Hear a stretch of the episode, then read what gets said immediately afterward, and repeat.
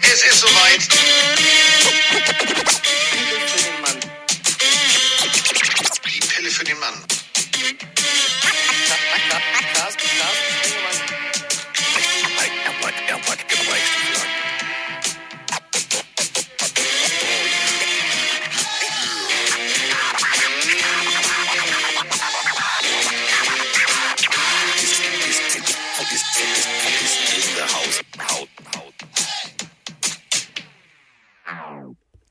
Es ist Super Wildcard Weekend auf Pro7 und auf The Zone und natürlich auch auf In the Game Pass drinne. Die schönste Jahreszeit für uns Footballfans beginnt jetzt, denn mehr Spiele an einem Wochenende gibt's eigentlich nicht. Es sei denn, du guckst alle hintereinander weg, aber die meisten sind ja parallel, deswegen guckt man dann die Red Zone und dann, ja, kriegst du halt nur irgendwie so Highlights serviert. Hier kriegst du das volle Programm. Mehr Spiele geht nicht. Und äh, Highlights serviert ist das Stichwort. Er juckelt bestimmt schon von rechts nach links auf seinem Hocker, während ich jetzt hier ganz entspannt an meiner kleinen französischen Presse, ich sag den Namen nicht, warte, den Kaffee runterdrücke, denn ich war bis eben noch unterwegs, Vorbesprechung, Sendung und, und, und. Ich mache nämlich die Nachtschicht und deswegen bin ich jetzt schon dabei, erst mittags Kaffee zu trinken, damit ich auch für euch ab 2.15 Uhr Samstag und 2.15 Uhr Sonntag fit bin.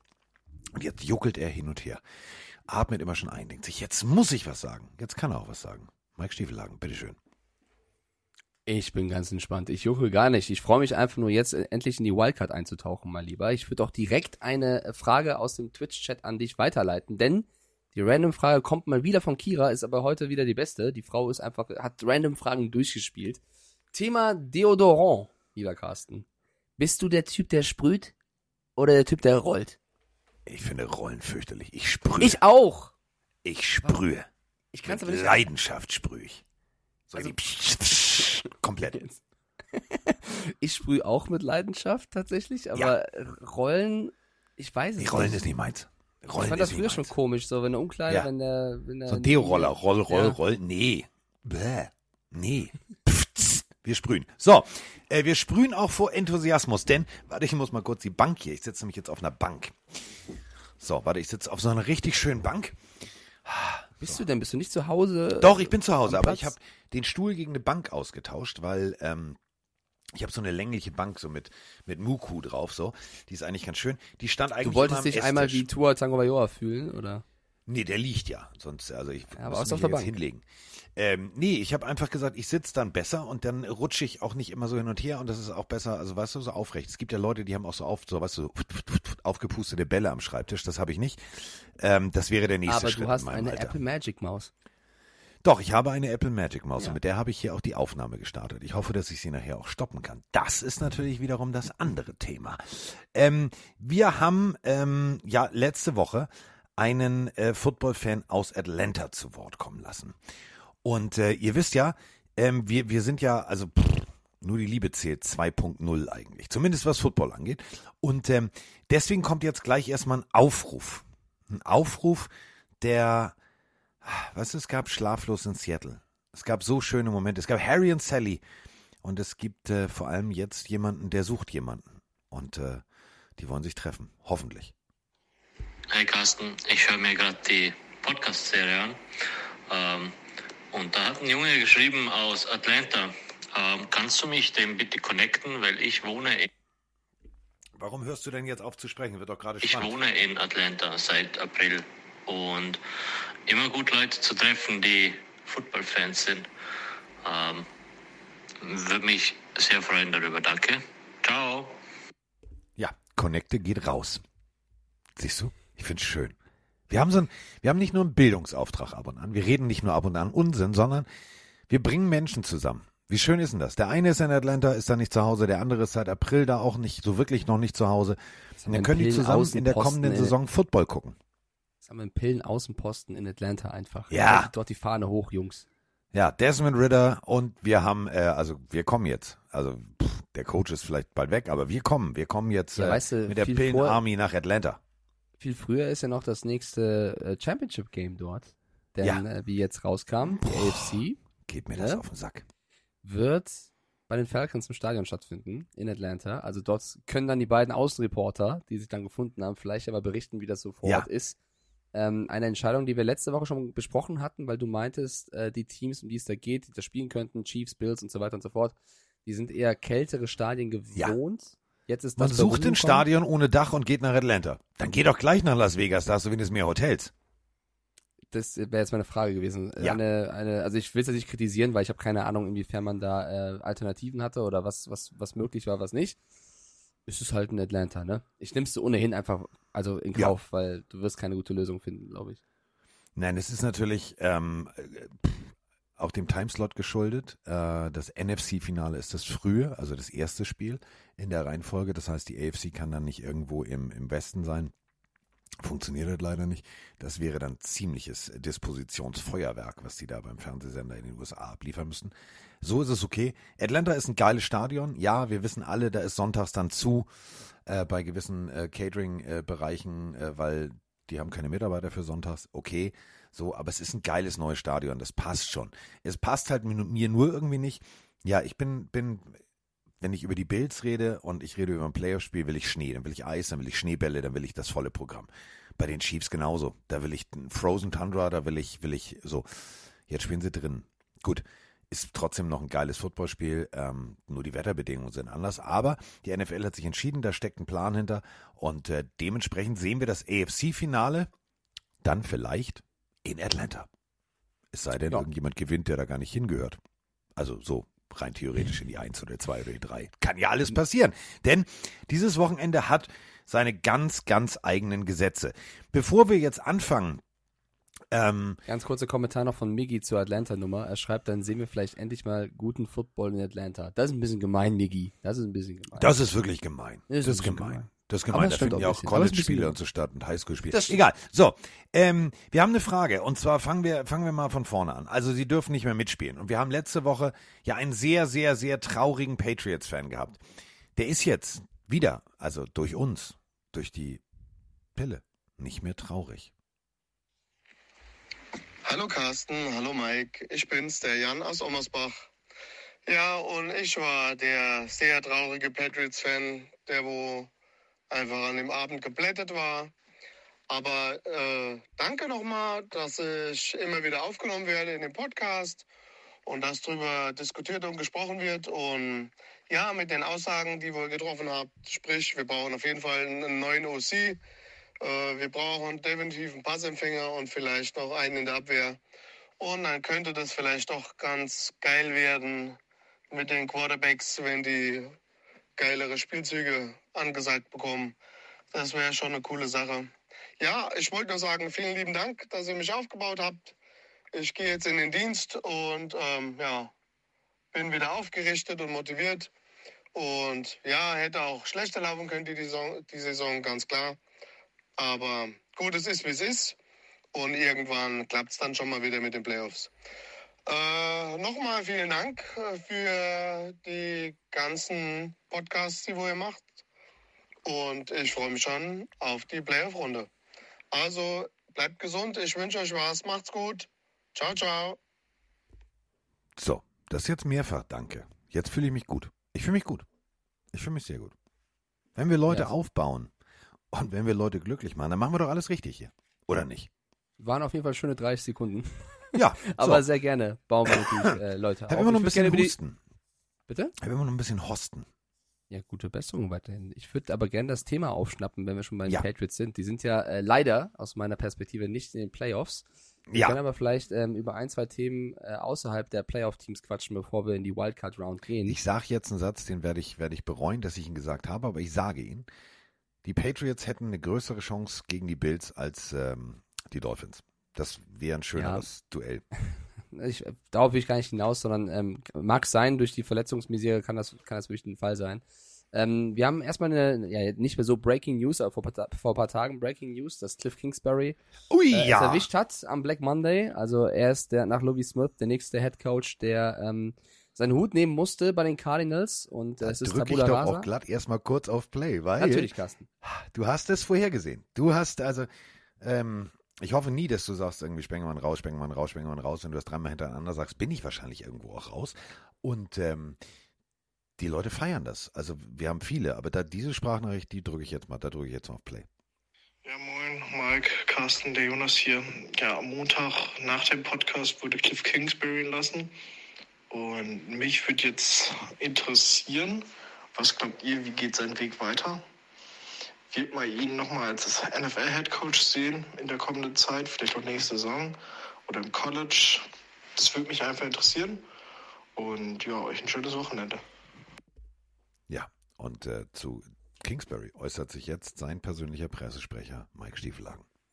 Den Job lehne ich ab. Ähm, ja, er wurde äh, entlassen von den Cardinals. Ähm, nicht nur er, auch Steve Keim äh, wird gehen, da offiziell aus, aus gesundheitlichen Gründen auch. Äh, das heißt, die Cardinals werden sich neu aufstellen auf, auf beiden Positionen. Ähm, wir haben das ja auch schon in den letzten Wochen gecallt. Ich war auch der Meinung, dass das, äh, glaube ich, der richtige Schritt ist für die Cardinals. Man hat einfach mehr erwartet von so einem Team und äh, er hat ja gut begonnen dort. Er hat ja echt am Anfang sehr gute Arbeit geleistet und hat dann so ein bisschen den Weg verloren. Man hat auch so das Gefühl gehabt, zumindest ich, dass er und Kyler Murray nicht wirklich warm geworden sind. Dann hat Murray einen Passempfänger mit DeAndre Hopkins bekommen. Die wurden aber auch nicht wirklich warm miteinander.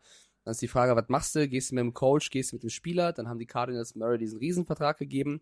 Es wird trotzdem nicht besser. Dann musstest du jetzt schlussendlich diesen, diesen Schritt machen und gehen. Ähm, jetzt die Frage aus der Audionachricht, oder viele fragen sich, sich das ja, was könnte der nächste Schritt sein? Kriegt er nochmal einen Headcoach-Posten in, in der NFL?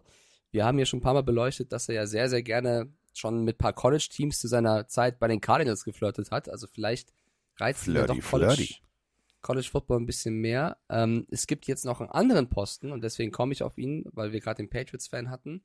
Und zwar äh, suchen die Patriots wohl jetzt doch wieder einen Offensive Coordinator für die nächste Saison. Und da fällt jetzt unter anderem, gibt mehrere Namen von Bill O'Brien bis hin zu eben Cliff Kingsbury, auch der Name des ehemaligen ähm, Cardinals-Coaches. Äh, Bill Belichick hat ja 2022 dieses System aufgebaut, dass es keinen echten OC gibt, sondern dass sich eben äh, Matt Patricia und Joe Judge ähm, diese, diese Position teilen. Offiziell übrigens Chat, äh, Chat, also Carsten und Chat und Community, ist Patricias Rolle, er ist Senior Football Advisor und Offensive Line Boss.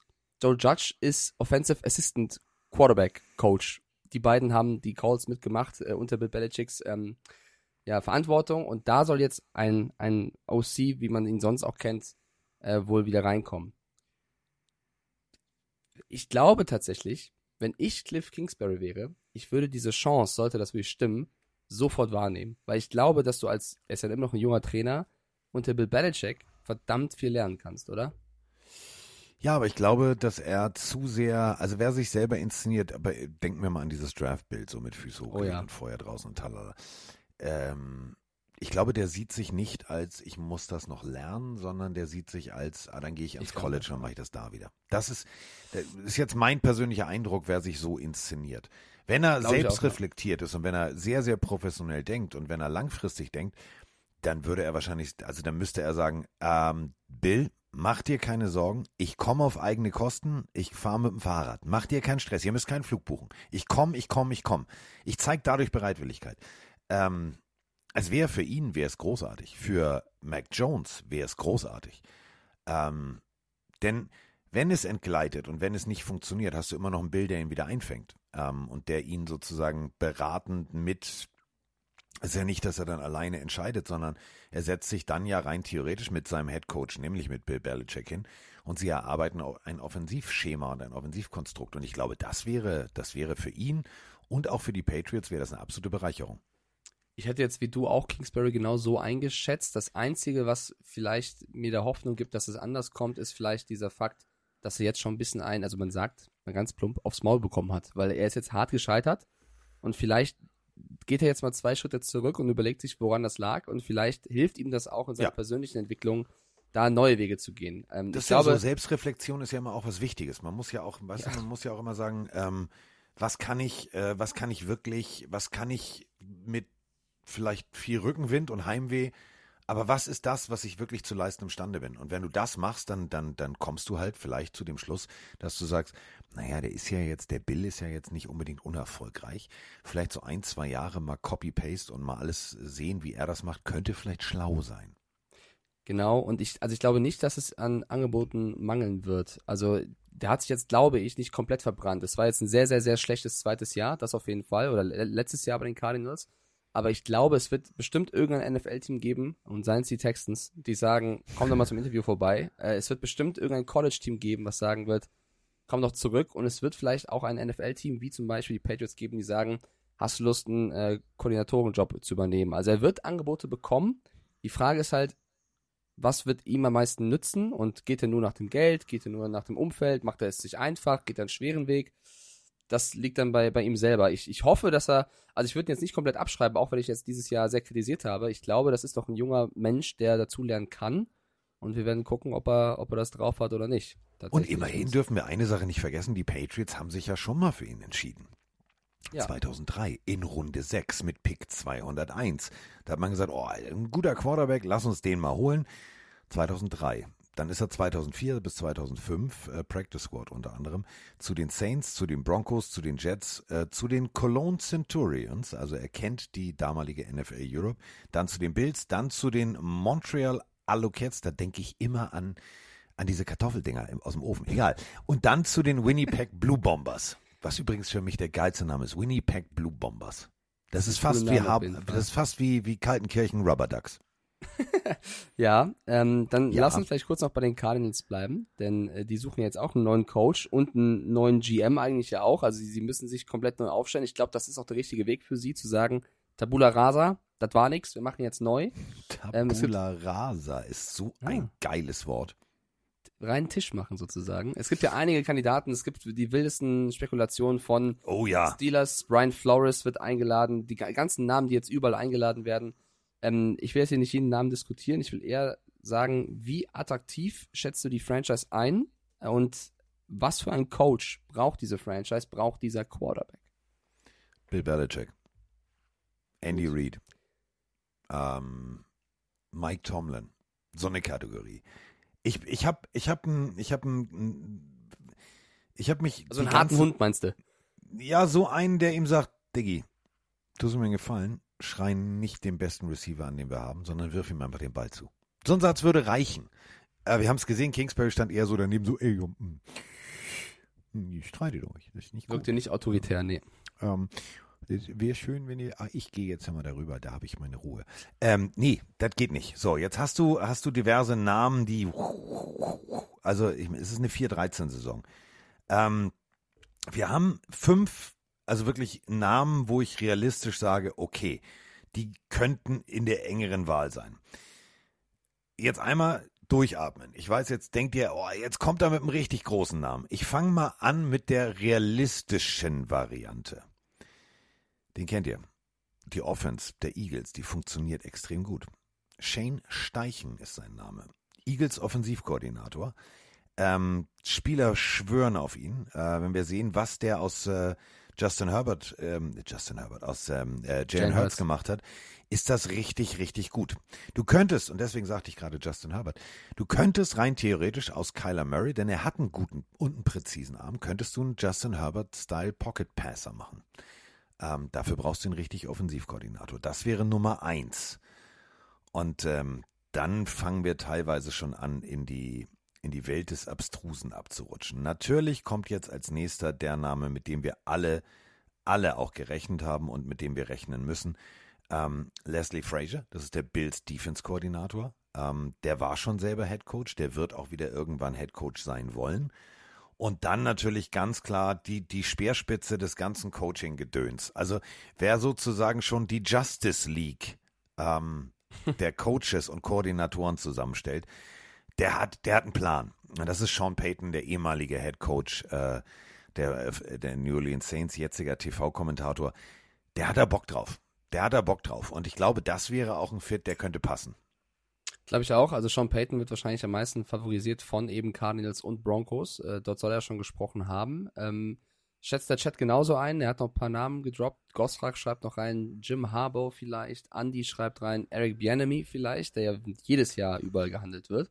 Ja, aber der wartet, dass da, Andy Reid irgendwann in den Sonnenuntergang reitet. Glaube ich auch. Ich äh, wollte jetzt nur sagen, was die ja. Chat so schreibt. Fabian sagt Dan Quinn von den Cowboys, äh, der war ja auch schon bei den, bei den Falcons. Ich glaube tatsächlich, du musst einen gestandenen Head Coach holen. Ich weiß nicht, ob ich einen Coordinator holen würde, auch wenn er schon mal irgendwann mal ein Jahr irgendwo gemacht hat. Du brauchst eigentlich wirklich einen, der kommt dahin, das Sean Payton weiß, wie es läuft.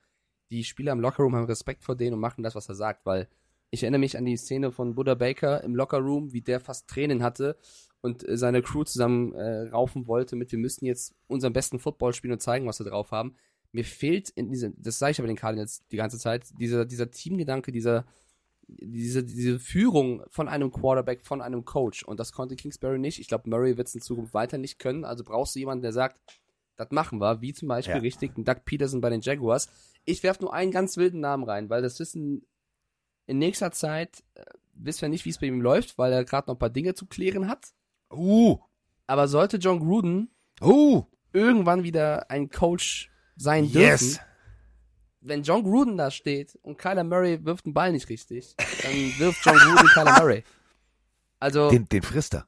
Den frisst er. genau. Also Sean Payton würde ich auch nehmen und Gruden ist gerade, ne, es ist gerade sehr wild, weil er die, die Geschichte am Laufen hat, aber Ja, aber auch so aber, ein, Aber auch Ja. ein Brian Flores. Also auch ein Brian Klar. Flores ist jemand, der seinem äh, jungen Spielern sagt, pass mal auf, so und so.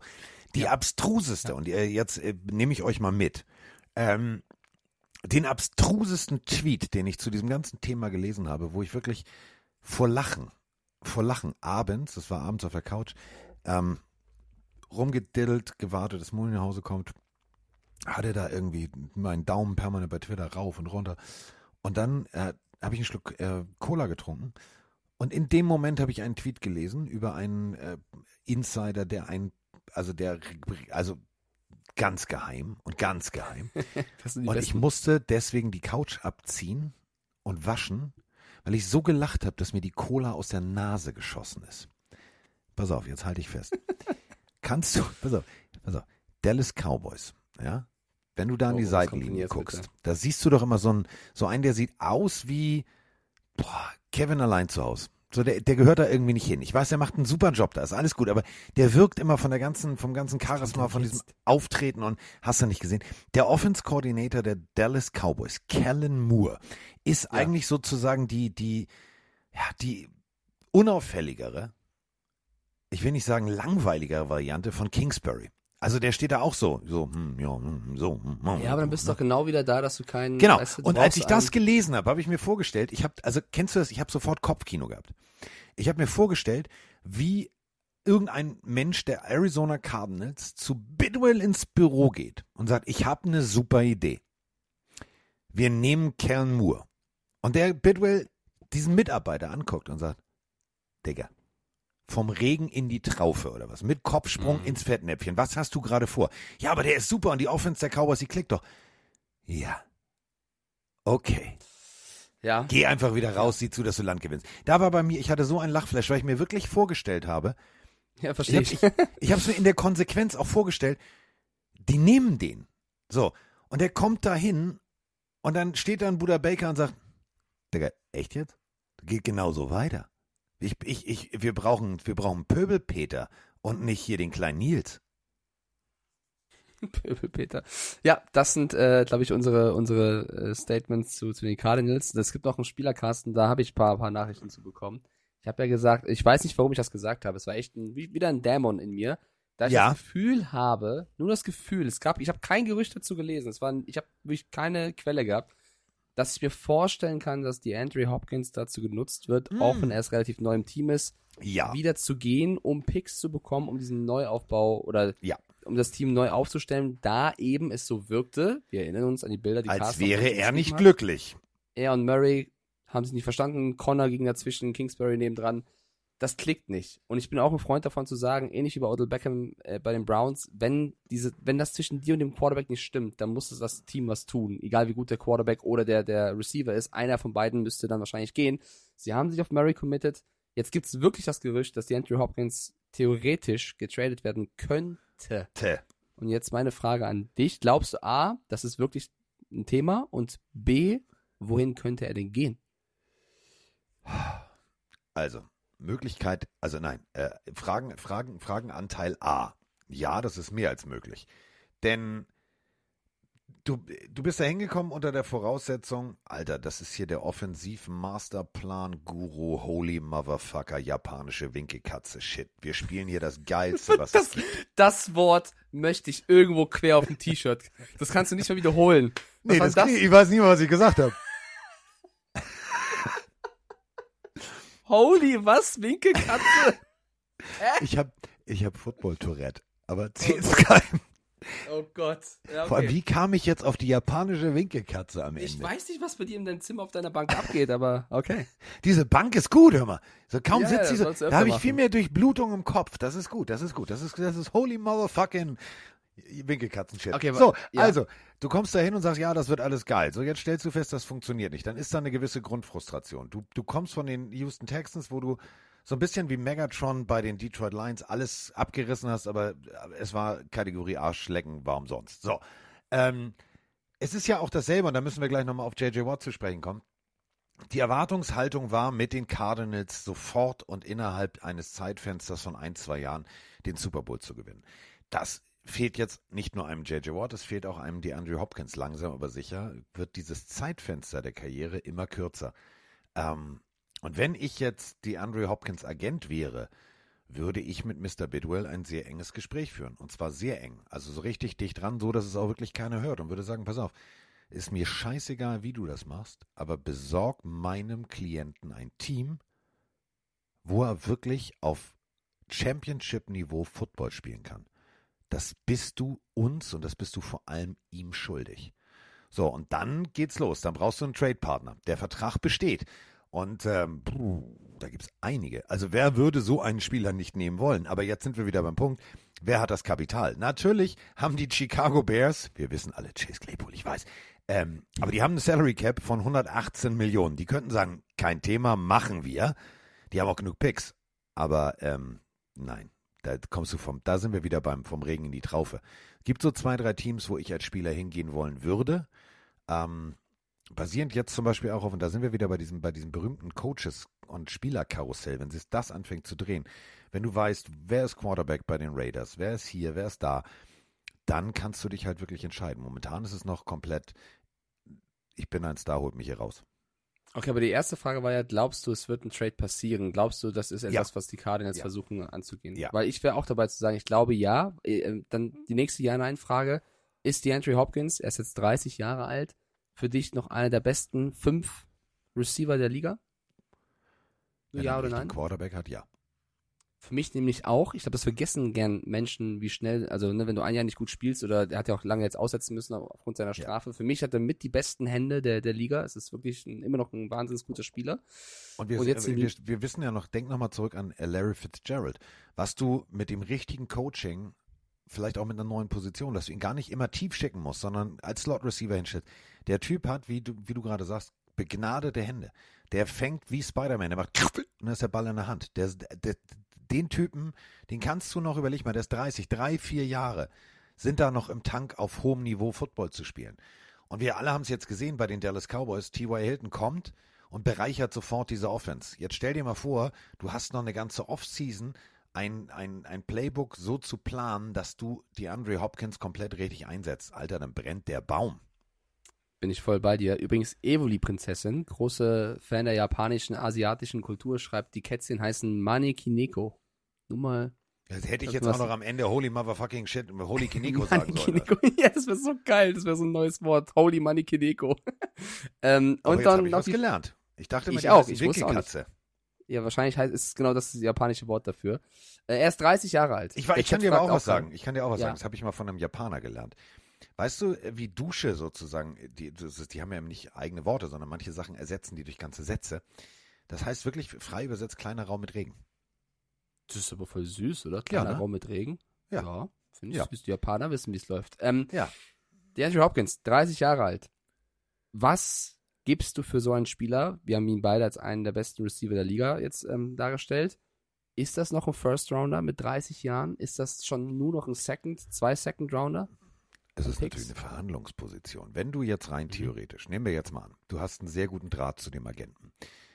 Der Agent sagt dir, boah, So, also DeAndre ist richtig piss. Der hat da gar keinen Bock mehr drauf. Der kleine, kleine Xbox Freddy oder Playstation Freddy, was auch immer er gerne spielt, der geht ihm richtig auf den Schniepel. Dann hast du natürlich eine ganz andere Verhandlungsposition. Dann kannst du den Bedwell anrufen und sagen, ich gebe dir eine 2. Und das ist das Höchste, was ich dir gebe. Dann wird Bidwell sagen, ja, aber der ist ein Erstrundenpick wert. Und dann wirst du sagen, ja, dann behalt ihn doch. Dann weißt du genau, dann brennt bei dir an der Seitenlinie wieder richtig der Baum. Und mit dem Satz ich- hast du sofort eine ganz andere Verhandlungsposition. Wenn das jetzt ein Spieler ist, der da gar nicht weg wollen würde, dann sieht das Ganze anders aus. Da musst du ersten, zweiten, dritten, da musst du alles, da musst du die Hosen runterziehen und musst du sagen, hier kannst du auch nochmal auf den Popo klatschen, du kannst alles mit mir machen. Aber so hast du die Situation, du weißt, der will weg. Ja, und äh, wenn du jetzt einen Receiver in der Free Agency holen möchtest, wenn du mal guckst, wer noch so Free Agent wird, klar, es gibt einen Michael Thomas, da weißt du aber nie, ob er drei Tage die Woche fit ist oder krank. Dann äh, Nelson Aguilar. Du meinst, du Das meinst, das jetzt- war das, das war das Geilste, was ich letztens bei Twitter gelesen habe, äh, auf Englisch, also frei übersetzt, dann sind wir wieder bei, übersetzt für Winkelkatze. 9C Thomas. Mhm. Ja, Can't Guard Mike ist eher Can't, egal. Ähm, ja, Marvin Jones wäre noch einer, der, der Ja. wird. Julio Jones, also es gibt so ein paar Namen, aber für mich kein Kaliber, wie jetzt zum Beispiel ein DeAndre Hopkins, den du halt Nein. traden müsstest. Ähm, ich hab, ich würde gerne auch ein, zwei Teams mitnehmen, aber es ist halt sehr, sehr spekulativ. Du hast die Bears schon genannt, 115 Millionen bis 118 Millionen Cap, das ist äh, unschlagbar. Keiner hat so viel Cap jetzt frei Ey, die könnten so, die könnten sich, und das, und das verstehe ich müssen nicht. Sie auch. Überleg mal, ja, du mal jetzt so hypothetisch. Die haben den allerersten Pick. Wenn du den jetzt, du äh, behältst Justin Fields so, dann tauschst du den gegen, keine Ahnung, Erstrundenpick, Zweitrundenpick, Drittrundenpick und nächstes Jahr noch einen Zweitrundenpick. So, für irgendeinen, der ist immer, das kennen wir ja, das wisst ihr alle. Ge- Irgendwann äh, dreht jeder, äh, jedes Team irgendwann mal in der Draft durch. Diesen Moment gibt's. Den nutzt du aus. Und machst das wie bei Draft Day und ziehst deinem Gegen Gegenüber komplett die Socken aus. Und dann hast du noch 118 Millionen frei. Überleg Ja, mal, was ist du krass, da, ne? was du da als Team zusammenstellen könntest. Da könntest du wirklich mit, mit dem All-Star-Team überhaupt auflaufen. Da sagst du Pro Bowl, den, den und den nehme ich, den Rest nicht. Deswegen meine ich halt, jetzt die nächste Saison wird äh, für Ryan Poles, das ist der General Manager der Bears, und für ähm, Matt Eberfluss eine ganz wichtige, weil jetzt baust du die Zukunft der Franchise auf. Du hast jetzt ein Jahr, was enttäuschend war. Äh, Du hast ein paar Fehlentscheidungen getroffen, bleibe ich immer noch bei. Jetzt kannst du alles wieder gut machen mit dem Kapital, was du hast.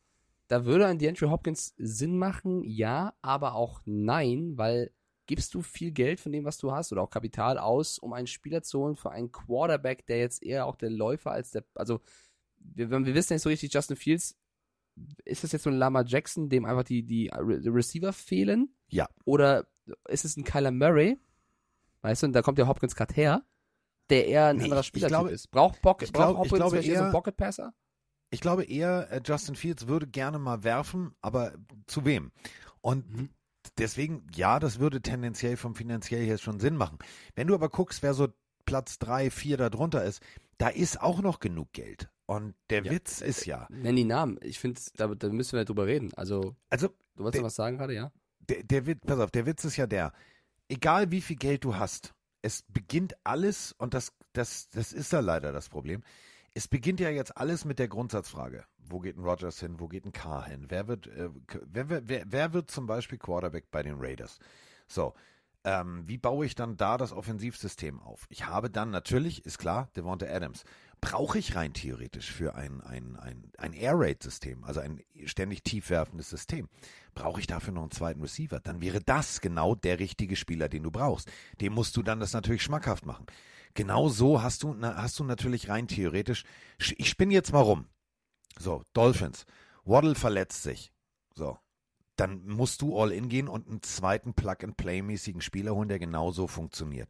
Und genau das passiert alles in dieser Offseason. Deswegen ist die Offseason so spannend und deswegen machen wir ja unseren Podcast auch weiter, weil jede Woche irgendwas passiert.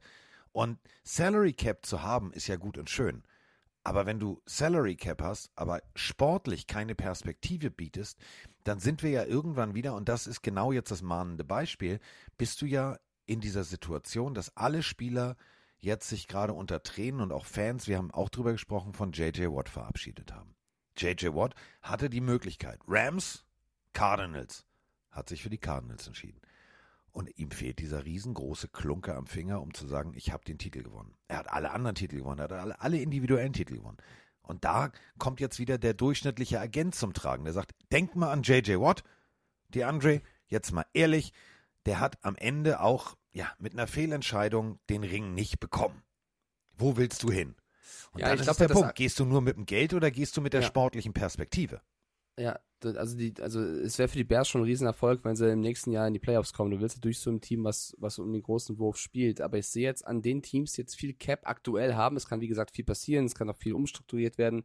Den zweitgrößten Cap haben die New York Giants. Äh, da würde halt auch krass reinpassen, weil Daniel Jones total. und Brian Dable, die arbeiten aktuell auch mit den Kenny Golladays heutzutage. Also da in Hopkins rein, das Der würde das übrigens Team letzte Woche einen großartigen Ball gefangen hat. Das muss man dazu Ja. sagen.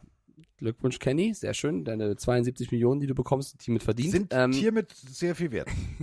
An Platz 3 werden die Atlanta Falcons, die natürlich nach dem Abgang von Julio Jones und dem Weggang von Ridley da noch jemanden hätten, den sie bräuchten. Kyle Pitts alleine reicht vielleicht nicht. Da muss, ist halt die Frage, willst du zu einem Rookie-Quarterback wie Desmond Ritter und einem Coach, aktuell ist er noch Coach, Arthur Smith. Ich nenne jetzt hier nochmal, wirklich ganz bewusst, den New England Patriots. Das meine ich ganz ernst. Nicht jetzt, weil ich Fan von dem bin. Ich würde es natürlich mega Sondern feiern. weil sie an sieben tatsächlich noch 44,14 irgendwas zerquetschte haben. zerquetschte. Das, Jacoby Myers wird aktuell Free Agent, den kannst du natürlich auch halten, aber ähm, du kannst auch gucken, dass du da dich verbesserst. Du hast Devonta Parker letztes Jahr geholt.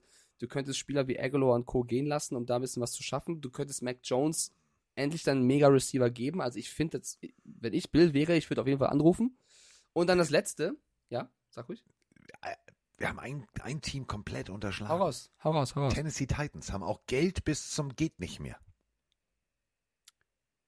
Bist du sicher? Ja, sehr bei mir sicher. steht, bei mir steht Titans minus 24 Millionen Cap Space. Hm, Dann, äh, ich bin hier gerade auf der offiziellen NFL-Seite. Ja, was steht für ein Betrag bei dir? Äh, 71,36. Okay, Plus. dann haben wir.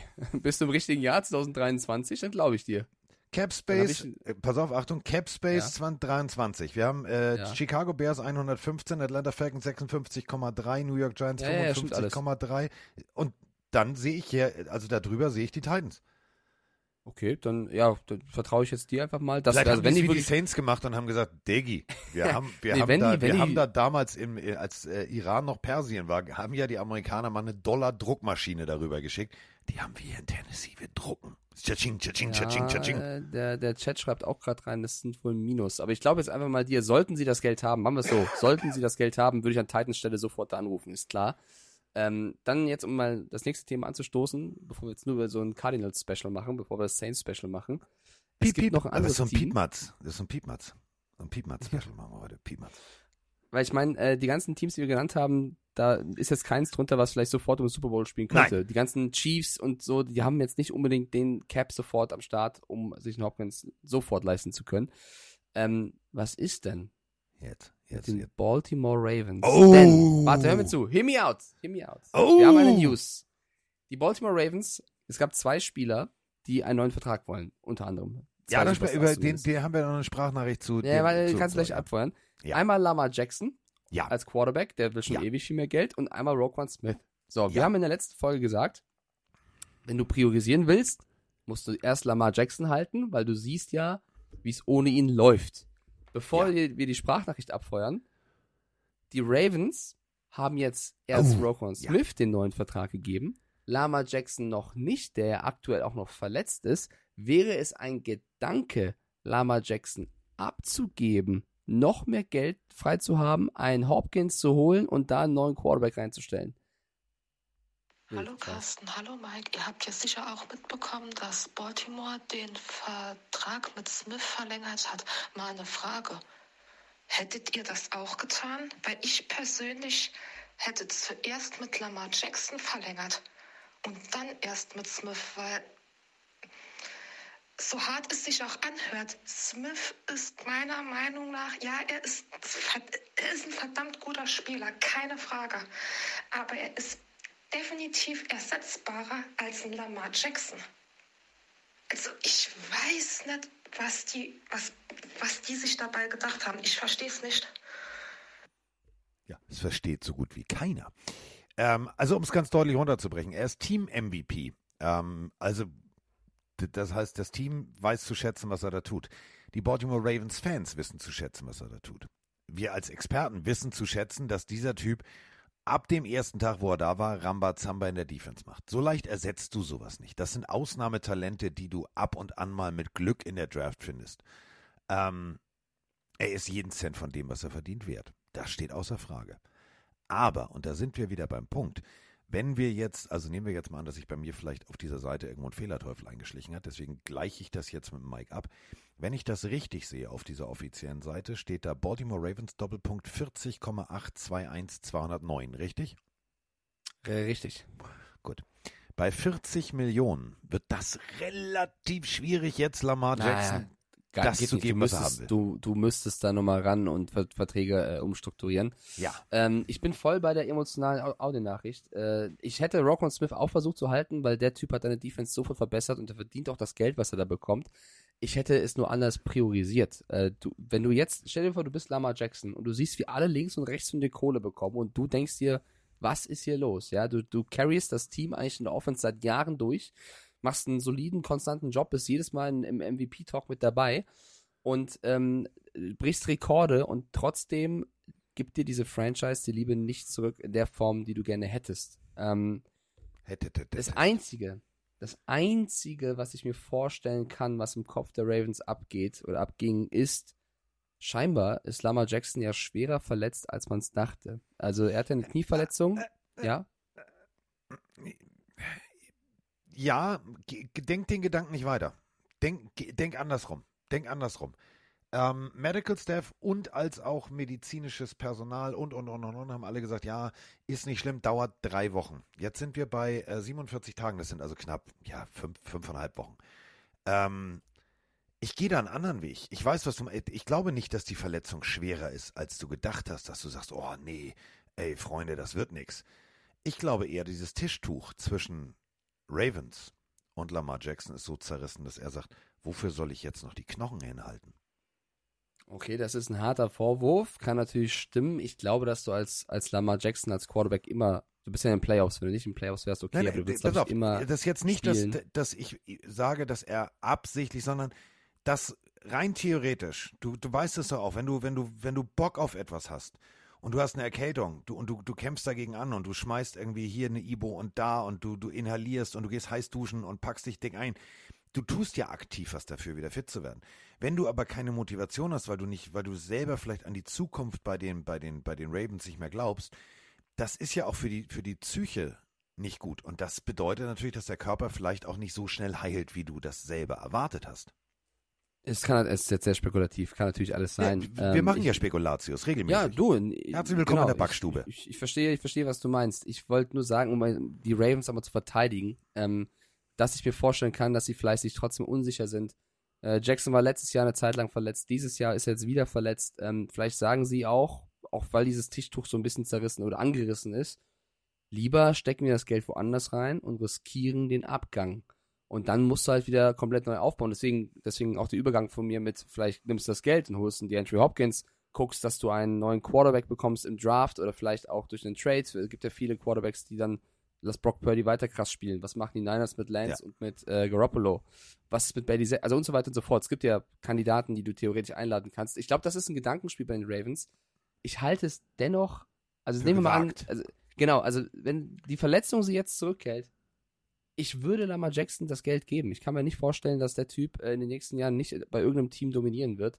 Ich glaube, dass die Ravens hier einen kleinen Fehler begehen. Ich glaube es persönlich auch. Und ich glaube, ähm, ich, ich darf das Spiel ja kommentieren, also ähm, äh, Ravens gegen Bengals. Ähm, natürlich ist die Hoffnung da. Ein, das ist jetzt auch nicht wieder despektiert. Ich habe auch keinen Bock mehr, mich immer vor Abstand zu entschuldigen. Nicht despektierlich gemeint. Natürlich ist ja hier völlig klar. Ein, ein Huntley ist nicht ein Lamar Jackson. So, Punkt. Ähm, natürlich wäre es eine absolute Bereicherung. Ist er aber fit genug? Ist er im Rhythmus? Vertraut er seinem Knie? Und da sind wir eben wieder bei dieser Psyche. Gut geführte Mitarbeiter haben die Möglichkeit, über sich hinauszuwachsen. Und wir haben hier jetzt, du sagst es gerade, die Situation, dass du, ich und natürlich auch ein Lamar Jackson, und das kennen wir alle, in der Luft zu hängen, ist, wir, guck mal, bei, bei, bei, bei RAN heißt es auch, ja, so ist jetzt Schluss, keiner von uns weiß, wie es weitergeht. Da hängt man auch in der Luft. Ist auch kein geiles Gefühl, wo du nachts komplett entspannt durchschläfst. Und genauso muss es ja auch einem Lamar Jackson gehen. Der hat natürlich ein ganz anderes finanzielles Polster als Mike oder ich oder wer auch immer. Aber im Endeffekt ist es natürlich auch für ihn eine Belastung. Und ich glaube wirklich, und da muss ich komplett unterstreichen, was Mike gesagt hat, die Ravens können sich hier auf langer Sicht richtig verzocken. Weil wenn Lamar Jackson woanders hingeht, sofort funktioniert, da vielleicht sogar im AFC-Finale auf sein ehemaliges Team trifft, die komplett rasiert, dann brennt in der Fanbase, die gesagt haben, gib dem Jungen das Geld, brennt der Baum. Dann verlierst du ganz viel Sympathie. Ja, die, die Ravens-Fans schreiben mir gerade in den Chat, dass es danach aussieht, dass er jetzt den Franchise-Tag bekommt und dann vielleicht getradet wird. Kann alles passieren, kann auch sein, dass er darunter spielt. Ich glaube halt, dass er vielleicht auch sagt, selbst, selbst wenn ich bleibe, dann haben sie ja keine Kohle mehr für Receiver. Dann läuft das Elend Genau. ja weiter, dass er, dass er die Knochen hinhält und, und neben Andrews Und sich selber den. Ball also, zuwirft, in Anführungsstrichen. Genau, also vielleicht liebäugelt er auch mit der Möglichkeit, woanders einen großen Vertrag zu bekommen. Dann ist halt wieder die Frage, wo, welches Team und das hat mir schon alles durchgekaut. Ich glaube, wir müssen bei diesem Thema Lamar Jackson einfach die nächsten Tage, Wochen, Monate noch ein bisschen abwarten. Aber Ja. das wird eines der spannendsten Themen der Offseason. Wir haben äh, noch eine Frage, denn äh, es werden natürlich ganz, ganz viele Coaches gerade entlassen. Auch Lovie Smith musste gehen. Und ähm, wir haben eine Frage zu den ganzen Geldern. Hallo Carsten, hallo Mike. Schönen guten ja, Morgen, Mittag, whatever. Ähm, jetzt habe ich mal, also erstmal hier ist der Matze aus dem schönen Nordbaden. Eine Frage, vielleicht habt ihr die auch schon zigmal beantwortet und ich habe sie in meinem Spatzenhirn ähm, schon wieder die Antwort vergessen, deswegen frage ich. Also wenn, wenn ihr es schon mal beantwortet habt, dann lege ich mich freiwillig unter den Bus. Ähm, bei den ganzen Coaches und Koordine äh, Koordinatoren, die jetzt ähm, alle ähm, ja, sich einen neuen Arbeitsplatz suchen dürfen, die sind ja, werden ja auch bezahlt. Ähm, zählt das in, in, den, in den Salary Cap rein oder sind die da außen vor? Weil das frage ich mich die ganze Zeit. Das sind ja auch noch Verträge, die eine gewisse Gültigkeit haben. Ähm, ja, weil bei den Spielern ist es ja so, wenn ich einen cutte oder entlasse, habe ich Dead Cap. Haben die, die, die Teams das jetzt auch bei den Coaches und bei den Koordinatoren? Ja, wäre sehr dankbar für eine tolle Antwort. Danke und bitte weitermachen. Ciao, ciao. Ob es eine tolle Antwort, wissen wir nicht, aber wir, wir haben die Antwort.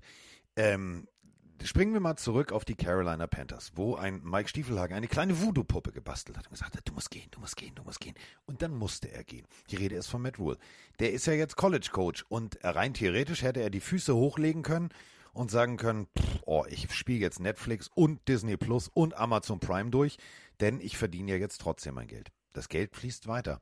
Und äh, das Geld kommt nicht aus der Salary Cap. Das bedeutet, du kannst Coaches Verträge geben, die atemberaubend sind. Und wenn du sie dann entlässt, hast du halt nur das Problem, ja, es gibt keine Abfindung. Das Geld fließt trotzdem. Und da sind teilweise echt schon krasse Summen bei rumgekommen. Ähm, Stell dir mal vor, wir- Kingsbury. Der, der, der, wir, wir diskutieren darüber, wo geht Kingsbury hin. Vielleicht sagt sie auch Kingsbury, Alter, ihr habt alle gesehen, das Foto, ne? Ich habe sogar, ich habe sogar in der Wüste im Sommer habe ich sogar draußen den Kamin an. Kann's mir leisten. Hier bleibe ich auch wohnen, weil ich kriege immer noch weiter Geld. So, dann ist er halt früh, also dann ist er früh, früh, früh, Frührentner. Yes, dann fragt doch Niklas gerade, wie sieht's mit verletzten Spielern auf der IA-Liste aus? Wirkt sich das irgendwie auf den Salary Cap aus, wie zum Beispiel Jamal Adams oder andere Spieler, die sich in den ersten Spielen verletzt haben? Was da auf jeden Fall untergeht, sind die ganzen möglichen Boni, die sie bekommen könnten. Also, ne, du bekommst ja für eine gewisse Anzahl an, als wenn du jetzt Receiver bist, Catches und so weiter, Yards, mögliche Boni. Wenn du verletzt bist, kannst du das alles nicht erreichen. Das geht alles weg. Ähm, ja. Ja. Ja. Vielleicht wird auch Tuchel neuer Offensivkoordinator. Wer weiß ja schon. Fußball meets Hör auf jetzt schon wieder irgendwo was zu lesen und was du in die einbringst. Nein, also, war, wollte- ich Ähm, wollte den Namen heute mal unterbringen. Das war mein Tag, mein, mein, mein, mein, hab ich, war der erste Artikel, den ich heute Morgen gelesen habe. So, ähm, wollen wir jetzt mal anfangen? Also, Ja, wir können, wir können, wir können vielleicht noch erwähnen, dass Derek Carr einen Abschiedspost gemacht hat bei den Ja. Raiders und sich bedankt hat für die schöne Zeit, neun Jahre und jetzt ähm, ein neues Team suchen wird. Äh, ansonsten, glaube ich, können wir in die Wildcard-Round starten und dort einfach dann über die Teams wir haben noch eine Personalfrage und über die habe ich auch Okay. äh, nachgedacht. Und dann geht's wirklich los mit Tüdelü und Tadela. Ähm, die hier. Moin Carsten, moin Mike. Ähm, ich habe eine kleine Frage, ich versuche es kurz zu halten, und zwar zu, als Panthers-Fan ähm, zu JC Horn. Ähm, findet ihr auch, dass der ein bisschen unterm Radar läuft irgendwie? Ähm, was seine Person angeht. Also man hat, man spricht ja eher über die anderen Cornerbacks wie Sauce Gardner oder weiß nicht, Darius Slay und so. Ich habe nämlich in einem anderen Football-Podcast, also kann man ja denke ich mal sagen, bei Football Bromance, ähm, da war unter anderem Dominik Eberle und der meinte oder der hat gemeint, dass er findet, dass JC Horn der beste Cornerback der Liga ist.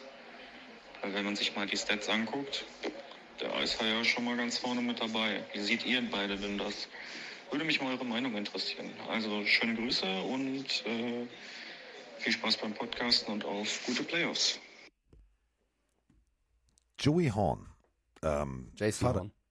Joey Also, Horn. Entschuldigung. Also Joe Horn, so heißt er offiziell. Das war der Papa. Der Papa war wirklich, ja, Wide Receiver, äh, dann Assistant Coach.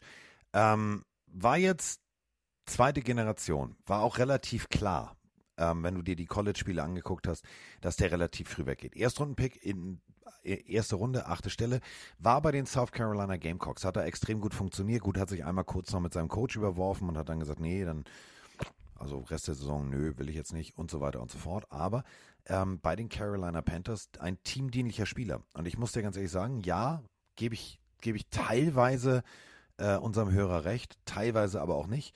Ähm, er ist schon richtig, richtig gut, das steht außer Frage. 58 Tackles, 8 Pass Deflections, 4 Interceptions und und und.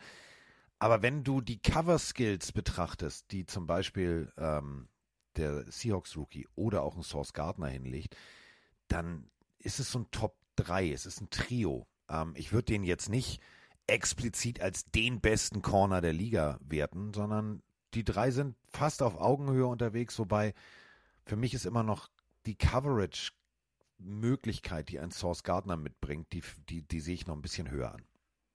Ja, und Jalen Ramsey spielt Golf. Dass ich es mal sagen muss, dass, dass ich das hier Jalen Ramsey verteidige. Also lieber Domi, ich liebe dich sehr und ich freue mich sehr. Ich werde mit Domi Eberle äh, morgen am Samstag ähm, live bei Twitch auf die Spiele reagieren und zusammen gucken. Ja, dann Werd ich frag ihn mal, dann frag ihn mal, was er da gedacht hat. Äh, drauf, drauf ansprechen. Ich liebe auch JC Horn. Ich finde nicht, dass er unterm Radar fliegt. Ich glaube, er wird als Top-Cornerback angesehen. Ähm, Ja. Ich mag ihn auch seitdem er als Rookie in, in die Liga kam. Ich habe ihn damals in meinem Mockdraft auch sehr hoch schon gehabt, weil ich ihn sehr überzeugt von ihm bin. Hatte ja eine ähm, Verletzung, die ihn sehr ausgebremst hatte. Ich würde ihn trotzdem nicht als den besten Corner der Liga sehen. Das ist ein bisschen, auch ein bisschen Geschmack und, und was, also ist er ein besserer Man-Corner, Zone-Corner und so weiter und so fort. Ähm, er ist auf jeden Fall unangenehm zu bespielen. Das steht außer Frage. Ich glaube aber nicht, das war ja die Ausgangsfrage, dass er unterm Radar fliegt, habe ich jetzt, also nicht unter meinem Radar zumindest. Ich weiß nicht, wie es euch da draußen geht, aber JC Horn ist für mich ein sehr guter Cornerback. Und äh, ja, Papa war tatsächlich auch ein richtig guter viermal im Pro Bowl. Also puh, das war schon nicht so. Also der Junge war schon nicht, der Vater war schon nicht so schlecht. Also beide, das ist auch so lustig. Ähm, man sagt ja immer Vater wie der Sohn. Ne? Ähm, mir ist bei, als ich mich äh, mit der Frage beschäftigt habe, aufgefallen. Beide, also der, der Vater war 1,85 und wog 94 Kilo. Der Sohn ist 1,85 und wiegt 94 Kilo. Ähm, Copy-Paste. fällt nicht weit vom Stamm. Ja, biologisches Copy-Paste, hör mal. so, sind wir soweit. Ich glaube, wir können jetzt reingehen. Ich bin aufgeregt. Die Wildcard-Spiele. Ich Also bin so aufgeregt, was dieses Wochenende angeht. Das meine ich echt ernst. Ich bin ready, aufgeregt. Äh, Wäre komisch, wenn nicht, ne? Ach so. Äh, zwei Teams können sich erstmal zurücklehnen und sagen, macht ihr mal. Das sind einmal Ja, genau. die Philadelphia Die- die- Eagles und die Kansas City Chiefs. Die haben beide eine Bye Week. ah, die oh, ich habe noch gucken, was. was Ich die habe noch was. Ich habe noch was. Ich habe noch was. Ich habe noch das, das, das Lustigste, was ich die Woche lesen durfte, ähm, würde ich gerne ähm, teilen mit euch. Ähm, die Chiefs. Die Kansas City Chiefs. Das kommt dabei raus, wenn du zu Hause sitzt und viel zu viel freie Zeit hast. Na? Also, pass auf. Ähm, ich scroll hier hoch, ich scroll hier hoch, ich scroll hier hoch und da ist es. Ich kriegte eine Nachricht von äh, Herrn Chenno. Und äh, jetzt kommt's. The Chiefs are hiring a Chiefs Ritual Officer as part of Playoff Campaign Celebration. Wenn ihr euch jetzt fragt, was? Ich übersetze das mal frei. Das ist ein unendlich langer Artikel. Ich habe Mike da tatsächlich äh, einfach mal blind angemeldet. Ich habe äh, geschrieben, so, ich hätte da einen Deutschen, weil sie unbedingt Hardcore-Fans möchten, die das gerne machen. Und zwar geht es um Folgendes. Jeder Spieler ist ja abergläubisch. Also manche ziehen sich die linke Socke zuerst an, dann dies, das, das. Und ähm, ja, ihr ahnt schon, wo es hingeht. Der ist nur dafür zuständig, dass äh, alles funktioniert. Der, der ganze Aberglaube, dass alles funktioniert im Jihad Field und, und, und, und, und. Und ähm, Wenn du den Job kriegst, Mike, dann kriegst du eine private Tour des Stadions, kann ich dir sehr empfehlen, zwei Pre-Game Field Passes und du könntest rein theoretisch auch irgendwann beim Cointoss die Münze bringen. ja, aber nur wenn ich alles im Patriots-Jersey machen darf, dann bin ich dabei. Also das finde ich, ich finde es super geil. Das ist eine geile Aktion, das ist coole Fannähe, das ist äh, eine Kooperation mit äh, Travis Kelsey und äh, seiner Firma True Colors. Das ist so ein Modelabel. Ähm, also ich finde die, ich die Nummer großartig. Wenn ihr da Bock drauf habt, ähm, es ist relativ, also falls ihr jetzt interessiert seid daran, ähm, dann guckt einfach mal vorbei auf äh, www.chiefs.com und dann slash Playoffs. Und das Ganze geht äh, sozusagen bis heute Nacht, also deutscher Zeit, 0 Uhr, könnt ihr das machen, ähm, euch da eintragen. Also da steht nirgendwo, dass es kein deutscher Fan sein darf. Funktioniert. Ja, Funktioniert. dann äh, So, rein nur so als Hinweis. Ja, klar, wir, du weißt ja, wir sind ja, wir sind ja dafür da, Menschen auch glücklich zu machen. Und jetzt stell dir mal vor, irgendwann steht, wir haben zwei Fans in Atlanta zusammengebracht und irgendwann kommt die Münze beim Cointoss im Pille für den Mann T-Shirt. Der Schiedsrichter beim Chiefspiel guckt den Typen an und sagt, what is that? Und er sagt, ja, Digga hier, ne? Pillenario, Digga, was geht ab? So, wird witzig. Kann man mal machen. Moinsinger erstmal. Moin, moin Singer, erstmal, ich hätte hier mal ein kleines Münzchen für Sie, junger Mann. What? Vater mit Bart schreibt gerade hier in den Chat rein. Imagine, Mike steht im Hochsommer mit Sweatjacke und will den Coin bringen, zieht die Jacke aus und hat darunter ein Patriots-Trikot. Ja, dann kommt von der Seite, weiß nicht, Frank Clark und haut mich um. ja, Chris Jones. Stellt euch dann einfach Folgendes vor. Er darf die Münze noch abgeben. Dann steht er ja aber neben vier Team-Captains. Also unter anderem Travis Kelsey, Frank Clark, George Kalafdis. Die gucken alle so leicht von oben nach unten. Die sind ja alle so über 1,93, 1,95. Und dann kommt von, von Frank Clark so dieser, was so sehr liebevolle Welpengriff in Mikes Nacken, der ihn dann an ihn ranzieht und dann ganz leise sagt, und das mit dem Jersey, das besprechen wir nach dem Cointoss. Und dann rennt Mike wie so ein Flitzer durchs ganze Stadion und Der- der alle Chiefs-Spieler hinterher. Oh, das wäre so schön. Wir würden Geschichte wär ich- schreiben. Da, wär ich, da, wär ich, würde ich den Boden einbetoniert werden. also, da würde ich nicht weit kommen, wenn ich rennen sollte. Also denkt Okay, ihr- wirklich ohne Scheiß, guckt da einfach vorbei auf www.chiefs.com und dann slash Playoffs. Da könnt ihr euch einfach äh, fröhlich anmelden und dann geht's los.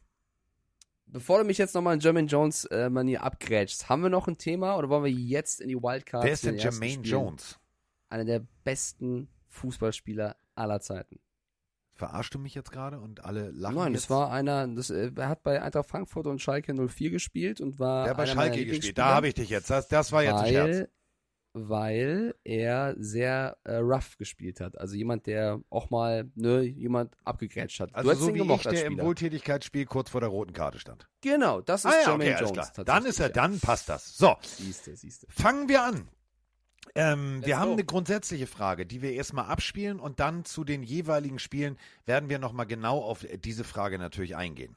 Hier eure Badewannentaucher Lars, ich bin was länger abgetaucht. Ich bin gerade auf dem Weg in das schöne und verregnete Ahrensburg. Ich glaube, da klingelt es bei einem von euch doch ganz gut. Ähm, von daher quäle ich mich hier eins durch. Aber ähm, hier meine konkrete Frage für die Woche. Wie schätzt ihr die Playoff-Chancen ein von den Underdogs? Sprich, denkt ihr, dass die Seahawks oder aber die Miami Dolphins eine Chance haben gegen meine Bills oder aber auch gegen die äh, San Francisco 49ers? Danke euch, bis dann, ciao. Ja, und mit der ersten Partie fangen wir auch gleich an. Das sind nämlich die Seattle Seahawks äh, gegen die San Francisco 49ers. Es geht nach San Francisco. Es geht in Bosas und Hufangas Wohnzimmer. Ich bin echt gespannt, was das für ein geiles Footballspiel wird. Die Nummer 1 Defense gegen eine sehr, sehr junge Offense. Das sind richtig hart tackelnde Hunde. Ey, wenn du da die Highlights der Tackles dir nur anguckst, da kriegst du Angst. Da kriegst du Angst. Ja, 90% unserer Pelenarios sagen bei Twitch, dass die 49ers das machen werden. Ähm, sie haben ja schon zweimal in diesem Jahr gegeneinander gespielt. Äh, in San Francisco haben die Niners 27 zu 7 gewonnen. Und in Seattle haben sie 21 zu 13 gewonnen. Also steht quasi 2-0 für die Niners. Und die sind hier auch, das muss man so sagen, schon der haushohe Favorit. Aber das dürfte den Seahawks piepegal sein, denn sie werden das ganze Jahr ja schon unterschätzt und keiner glaubt so richtig an sie. Also genau diese Mentalität spielt ihnen ja in die Karten zu sagen, ja, ja, macht mal ruhig, ähm, wir spielen unser Ding durch. Es gibt einige Key-Matches, auf die man schauen kann oder wir schauen werden, ähm, Müssen, was auf die wir Spiel schauen müssen. In diesem Spiel entscheidend wird, äh, weil so ganz chancenlos sind die Seahawks auch nicht. Nee, ähm, also, die Defense hat sie in beiden Partien, also die 49ers Defense hat die Seahawks in beiden Partien unter 14 Punkten gehalten. So, das ist schon mal amtlich. Ähm, auf der anderen Seite muss dann aber auch erstmal, wenn du sie bei 14 Punkten hältst, musst du selber 15 Punkte machen.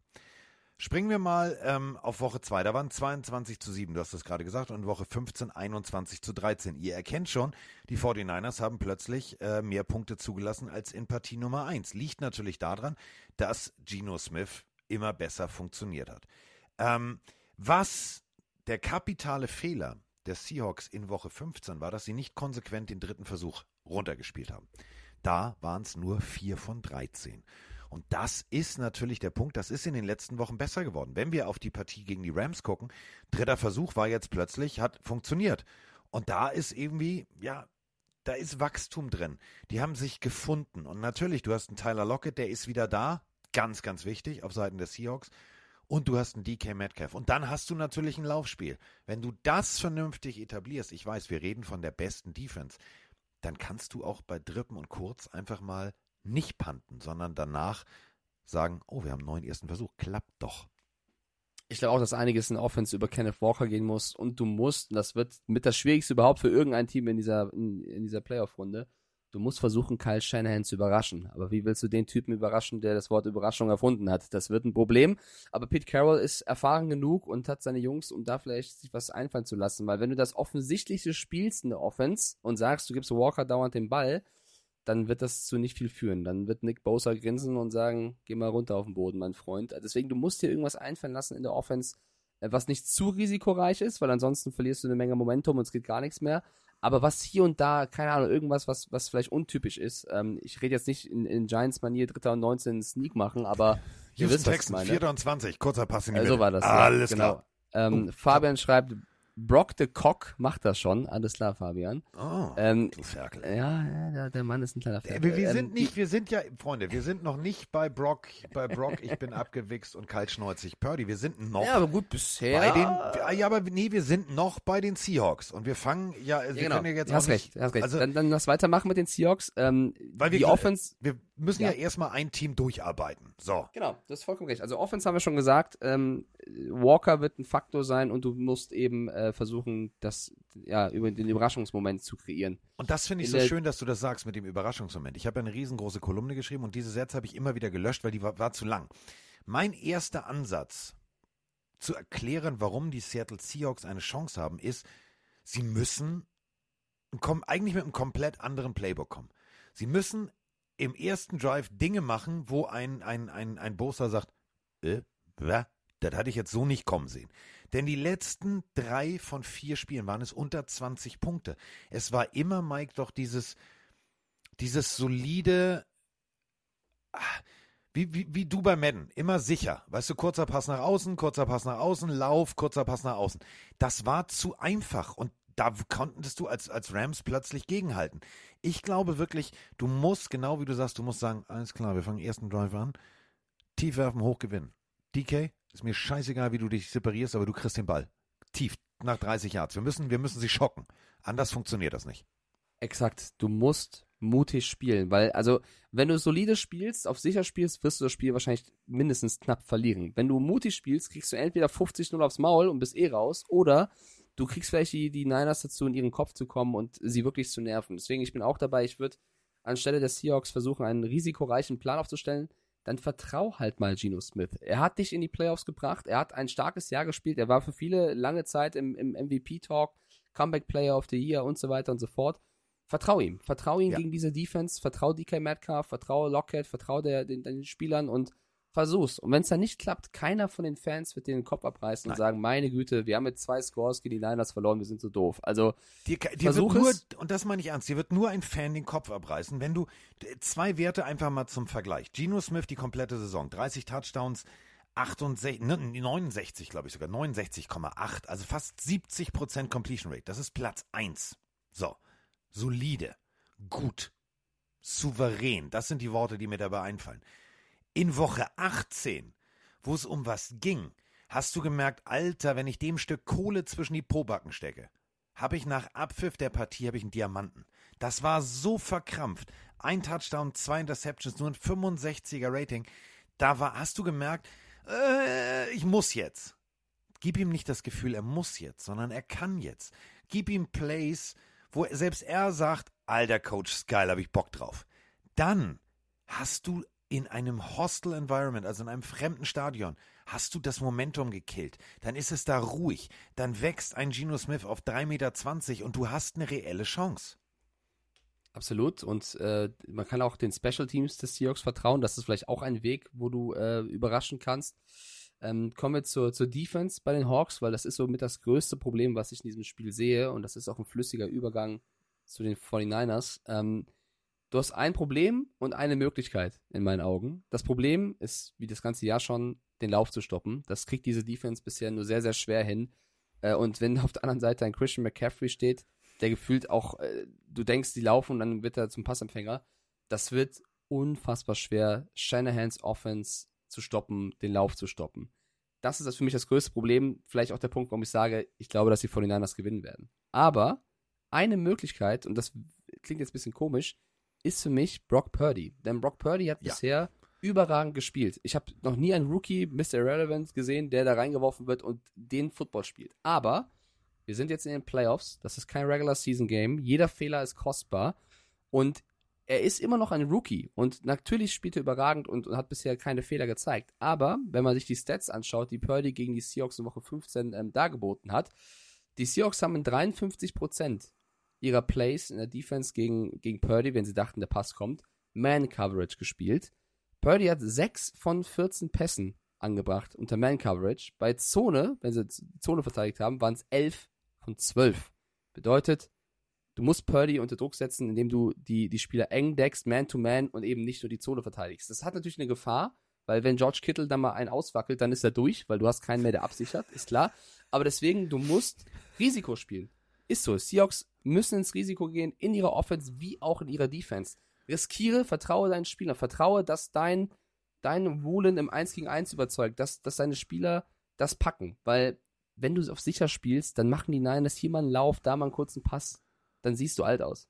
Und das ist eben genau der springende Punkt. Du hast es gerade ganz treffend gesagt. Man muss eine Sache rausnehmen. Da müssen die Seahawks besser werden als in den Wochen zuvor. Gegen Tidans stehen sie auf Platz 24 der Liga. Heißt, die kurzen Pässe, das Kurzpassspiel, das liegt diesen.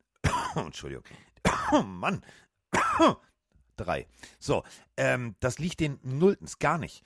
Und äh, das muss besser werden. Wenn du dir schematisch anguckst, wenn sie vorne mit drei Leuten Druck generieren, dann geht der Titan raus, dann kommt der vierte noch über außen, um Druck zu generieren. Der Titan geht genau in die entgegengesetzte Richtung. Dann sind da meistens acht bis zwölf Jahre Raumgewinn drin. Das muss sich ändern. Du hast, du hast es gerade gesagt, der Name Woolen. Du hast jemanden, der extrem gut covern kann. Dann schon mal ein Receiver weg. So. Dann mach doch einfach noch Folgendes. Mach den Pep Talk deines Lebens, Pete. Jetzt mal ernsthaft kräftig Kaugummi-Count erzählt zu deinen Linebackern, alles klar, wenn ihr Christian McCaffrey seht, ihr dürft den die ersten fünf Yards anbumpen. Lass den nicht auf eine Passroute gehen. Nimm den Rhythmus aus dem Passspiel raus. Und genauso mit Kittel. Na gut, Kittel schiebt dich bis auf den Parkplatz und hat Spaß dran. Aber nimm irgendwie, schaffst du, musst du es schaffen, ihn nicht auf die Passroute laufen zu lassen. Fünf Yards hast du Zeit, gib ihm einen mit dann hast du eine Möglichkeit. Ja. Die müssen in diesem das Bereich, genau, die müssen in diesem Bereich um Längen besser werden. Passverteidigungstechnisch, das ist gar nicht so schlecht. Wir haben hier eine Passverteidigung, die steht auf Platz 13 und was die Interceptions angeht, auf Platz 12. Also da kann man schon sagen, hm, gucken wir mal.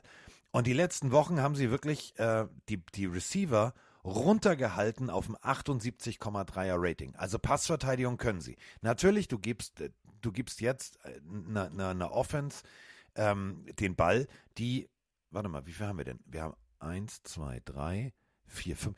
Du hast rein Türe sechs. Du hast, boah, ist hässlich. Sechs potenzielle Passfänger, die da irgendwo rumlaufen. Du hast Trickplay-Alarm, du hast Shanahan, du hast Feierabend. Mhm. Konzentrier dich, ja. spielst souverän runter und denk dran, du hast in den letzten Wochen ein 78,3er Rating bei Receivern zugelassen. Du kannst deinen Job. Konzentrier dich darauf. Vertrau deinen Spielern, dass sie ihre Duelle gewinnen und wenn sie es nicht tun, verlierst du vielleicht dieses Spiel. Aber ich glaube, das ist der einzige Weg zum Sieg. Ähm, hoffen, dass der Rookie Fehler macht und deinen Spielern zu vertrauen. Aber eigentlich sind diese 90% vom Chat schon richtig. Also wenn die 49ers keinen rabenschwarzen Tag erwischen und vielleicht bei den Penalties auch ein paar Fehler machen, spricht sehr viel für San Francisco. Weil es ist ja nicht nur die Offense, die mit ihrem Laufen McCaffrey die Seahawks ähm, unter Probleme bringen wird, sondern ja auch die Defense, die die beste der Liga ist. Wir haben es gerade schon eingangs erwähnt. Und sie haben das sehr, sehr clever zum Beispiel in Woche 15 gegen Geno Smith gemacht, weil äh, sie haben ihn zwar dauernd unter Druck gesetzt, aber sie haben ihn nur ein einziges Mal gesackt. Bedeutet, sie sind gar nicht mal für diesen einen, einer bricht durch und sie hauen Geno Smith, äh, Smith, Smith weggegangen, sondern sind mehr dafür gegangen, ihn einfach nur unter Druck zu setzen, damit er eben das Gefühl hat, nicht in Ruhe werfen zu können. Und dann macht halt ein Geno Smith auch Fehler und bringt den Ball vielleicht nicht beim Receiver, sondern beim, beim Gegner an. Ich glaube, ein ähnliches, ein Satz noch, ich glaube, ein ähnliches Konstrukt wird jetzt äh, Shanahan mit Defense Coordinator ähm, die Miko Ryans auch versuchen, ähm, da in Smiths Kopf zu kommen. Und genau das wird auch das oder muss das probate Mittel sein äh, der Seahawks Defense. Du musst irgendwie Brock Purdy ein Gefühl geben von, das ist heute hier nicht normal, was hier passiert. Denn und das ist jetzt so, so für mich der Kasus Knaxus, der X-Faktor in diesem Spiel. Du hast Brock Purdy. Ja, sie haben zehn Spiele, also sie haben eine zehn Spiele Siegesserie, die 49ers. Das gibt dir Rückenwind. Das gibt dir aber auch als Gegner die Möglichkeit, dass sie vielleicht zu, und da sind wir bei Mikes Lieblingswort, zu laissez-faire unterwegs sind. Denn sie sind zu Hause, sie spielen zu Hause und sie sind der haushohe Favorit. Und ganz oft hast du das, dass Favoriten über sich selber stolpern, über ihr eigenes Konstrukt. Und hier musst du jetzt einfach mal Brock Purdy auf den kalten Fuß erwischen, auf den falschen Fuß erwischen. Du musst ihn versuchen, in Situationen zu zwingen, die er so vielleicht noch nicht erlebt hat. Du standest in der Mitte, also ne, zwei D-Liner kreuzen, wechseln die Richtung von rechts, von links. Du musst ihn irgendwie in Situationen bringen, die er nicht kennt und wo er sich nicht wohlfühlt. Denn dass sich Brock Purdy im eigenen Stadion wohlfühlt, der kennt er Überleg mal, wenn die in Seattle spielen müssen, dann wüsste er nicht, wo das Klo ist, da wüsste er nicht, wo er den Kaffee herkriegt. Hier kennt er jeden Grashalm mit Vornamen. Und das hilft ihm. Und also musst du ihn nervös machen. Und wenn du ihn nervös machst, dann hast du eine echte Chance. Ja, und ein Spieler, der fehlen wird, ihn nervös zu machen, ist auch Jordan Brooks. Ähm, für mich einer der besten Spieler dieses Jahr bei den Seahawks in der Defense, der Linebacker, der ist leider raus mit einer Knieverletzung. Und wir haben es jetzt ein bisschen erklärt und analysiert und runtergebrochen ich glaube, dass das erste Viertel mega entscheidend wird. Also ja. du hast ja oft den Faktor, dass du sagst, ey, in der zweiten Halbzeit, du bist zwei Scores hinten, ist noch alles drin, es ist Football, es geht super schnell, das stimmt auch. Ich glaube aber in diesem Spiel, wenn die Seahawks einmal deutlich zurückliegen, also mit zehn Punkten oder sowas, dann, dann wird es sehr, sehr, sehr, ja. sehr, sehr schwer. Da müsste wirklich, müssen die Niners brutale Fehler machen, da nochmal zurückzukommen. Sollten sie aber gut ins Spiel kommen und Momentum aufbauen, traue ich den Seahawks die Überraschung zu. Und vielleicht sogar, Mike, vielleicht sogar führen. Stell dir mal vor, Du erwischst ja. Brock Purdy auf dem falschen Fuß. So, du kriegst die Seahawks kriegen als erstes den Ball. Scorn vielleicht sogar. Sie müssen jetzt nicht nur kicken. Also Idealfall wäre Touchdown. Du gehst 7 zu 0 in Führung oder du gehst 3 zu 0 in Führung. So, jetzt erwischst du Brock Purdy wieder auf dem falschen Fuß. Er hat drei Versuche, etwas ungenau. Christian McCaffrey versucht alles. Es ist Dritter und Acht, er macht aber nur sieben Yards. Wieder Punt. Jetzt nimmst du nochmal drei Punkte mit. Nehmen wir an, die Seahawks liegen 10 zu 0 in Führung. Dann hast du das erreicht, was du erreichen willst als Seahawks. Dann hast du eine Führung aufgebaut, die in den Kopf deines Gegenübers, nämlich deines jungen Quarterbacks von Brock Purdy kommt. Und dann musst du genau da konsequent weitermachen. Wenn das passiert, haben die Seahawks eine ganz reelle und echte Chance. Wenn sie die 49ers spielen lassen und wenn sie die ersten Drives der 49ers nicht stoppen, sondern Punkte zulassen und gegebenenfalls 14 zu 0, 10 zu 0 hinten liegen, dann wird die Nervosität auf Seiten des Seahawks sein und dann wird das nichts. Ja, und deswegen tippe ich einfach mal äh, aus vernünftigen Gründen auf die 49ers. Und das, die sind halt für mich gerade das, das stärkste Team der Liga. Ich würde aber eine Seahawks-Überraschung echt, das wäre krass, also das wäre wirklich Wahnsinn. Ähm, ich habe Sympathien für beide Mannschaften. Ähm, glaube aber, wenn die Seahawks hier ausscheiden sollten, wird sie ihn keiner böse nehmen. Ich gehe mit den Niners. So, und äh, wir haben äh, zu der ganzen Situation und um äh, Brock Purdy haben wir natürlich auch noch eine, äh, eine Frage. Denn es ist ja immer noch Mr. Ich finde den Namen doof auf Deutsch, Mr. Unwichtig, aber bei Mr. Irrelevant muss ich jedes Mal irgendwie so die Zunge hochziehen. Mr. Irrelevant, das klingt Irrelevant, total bescheuert. Ja. Mr. Irrelevant. Mr. Irrelevant. So, so klingt es viel besser. Ich drücke nochmal drauf. Moin Carsten, moin mal. Grüße aus Norderstedt von Armin. Ja, die Lions haben es leider nicht geschafft. Ähm, traurig bin ich aber wirklich nicht. Die haben eine mördergeile Saison gespielt. Ähm, und ich denke auch, die Offseason wird für die Lions mördergut. Äh, zwei Fragen habe ich dennoch. Frage 1. Sollte es passieren und San Francisco geht in den Super Bowl, macht es und das Ganze natürlich mit The Master äh, Brock Purdy. Gab es das schon mal, dass ein Mr. Irrelevant Rookie als Quarterback in den Super Bowl geht und den vielleicht sogar gewinnt? Fragezeichen. Frage 2. Ähm, was genau machen die Teams eigentlich jetzt, die nicht in den Playoffs sind? Äh, was genau geht da ab? Äh, machen die Urlaub? Glaube ich irgendwie nicht. Äh, was passiert da? Ihr habt bestimmt eine Antwort. Danke. Um es kurz zu machen, es gab noch nie einen Quarterback auf der Position Mr. Irrelevant. Gute Idee von, von Mike, das auf Deutsch auszusprechen. Das ist viel, viel sinnvoller als irrelevant. Das klingt total bescheuert. Also, Mr. Äh, Mr. Letzter Pick. Äh, gab es noch nie. Das wäre äh, Zeit, Geschichte zu schreiben. Es gab tatsächlich einen Mr. Äh, Irrelevant, der äh, im Super Bowl stand und der den Super Bowl auch gewonnen hat. Die Rede ist von einem Kicker, von Ryan Suckup, der jetzt ja ähm, bei den Buccaneers kickst. Ähm, der wurde auch tatsächlich an letzter Stelle ausgepickt. Ähm, ist auch hart. Also wirklich, du kriegst da so ein Jersey hingehalten, da steht dann Mr. Irrelevant drauf, da steht die, die, die, die letzte Picknummer drauf und dann, ja, du kriegst immerhin, du kriegst eine Woche Urlaub. Ja, du kriegst, du kriegst eine Reise zu, zu nach Disneyland spendiert und hier und da.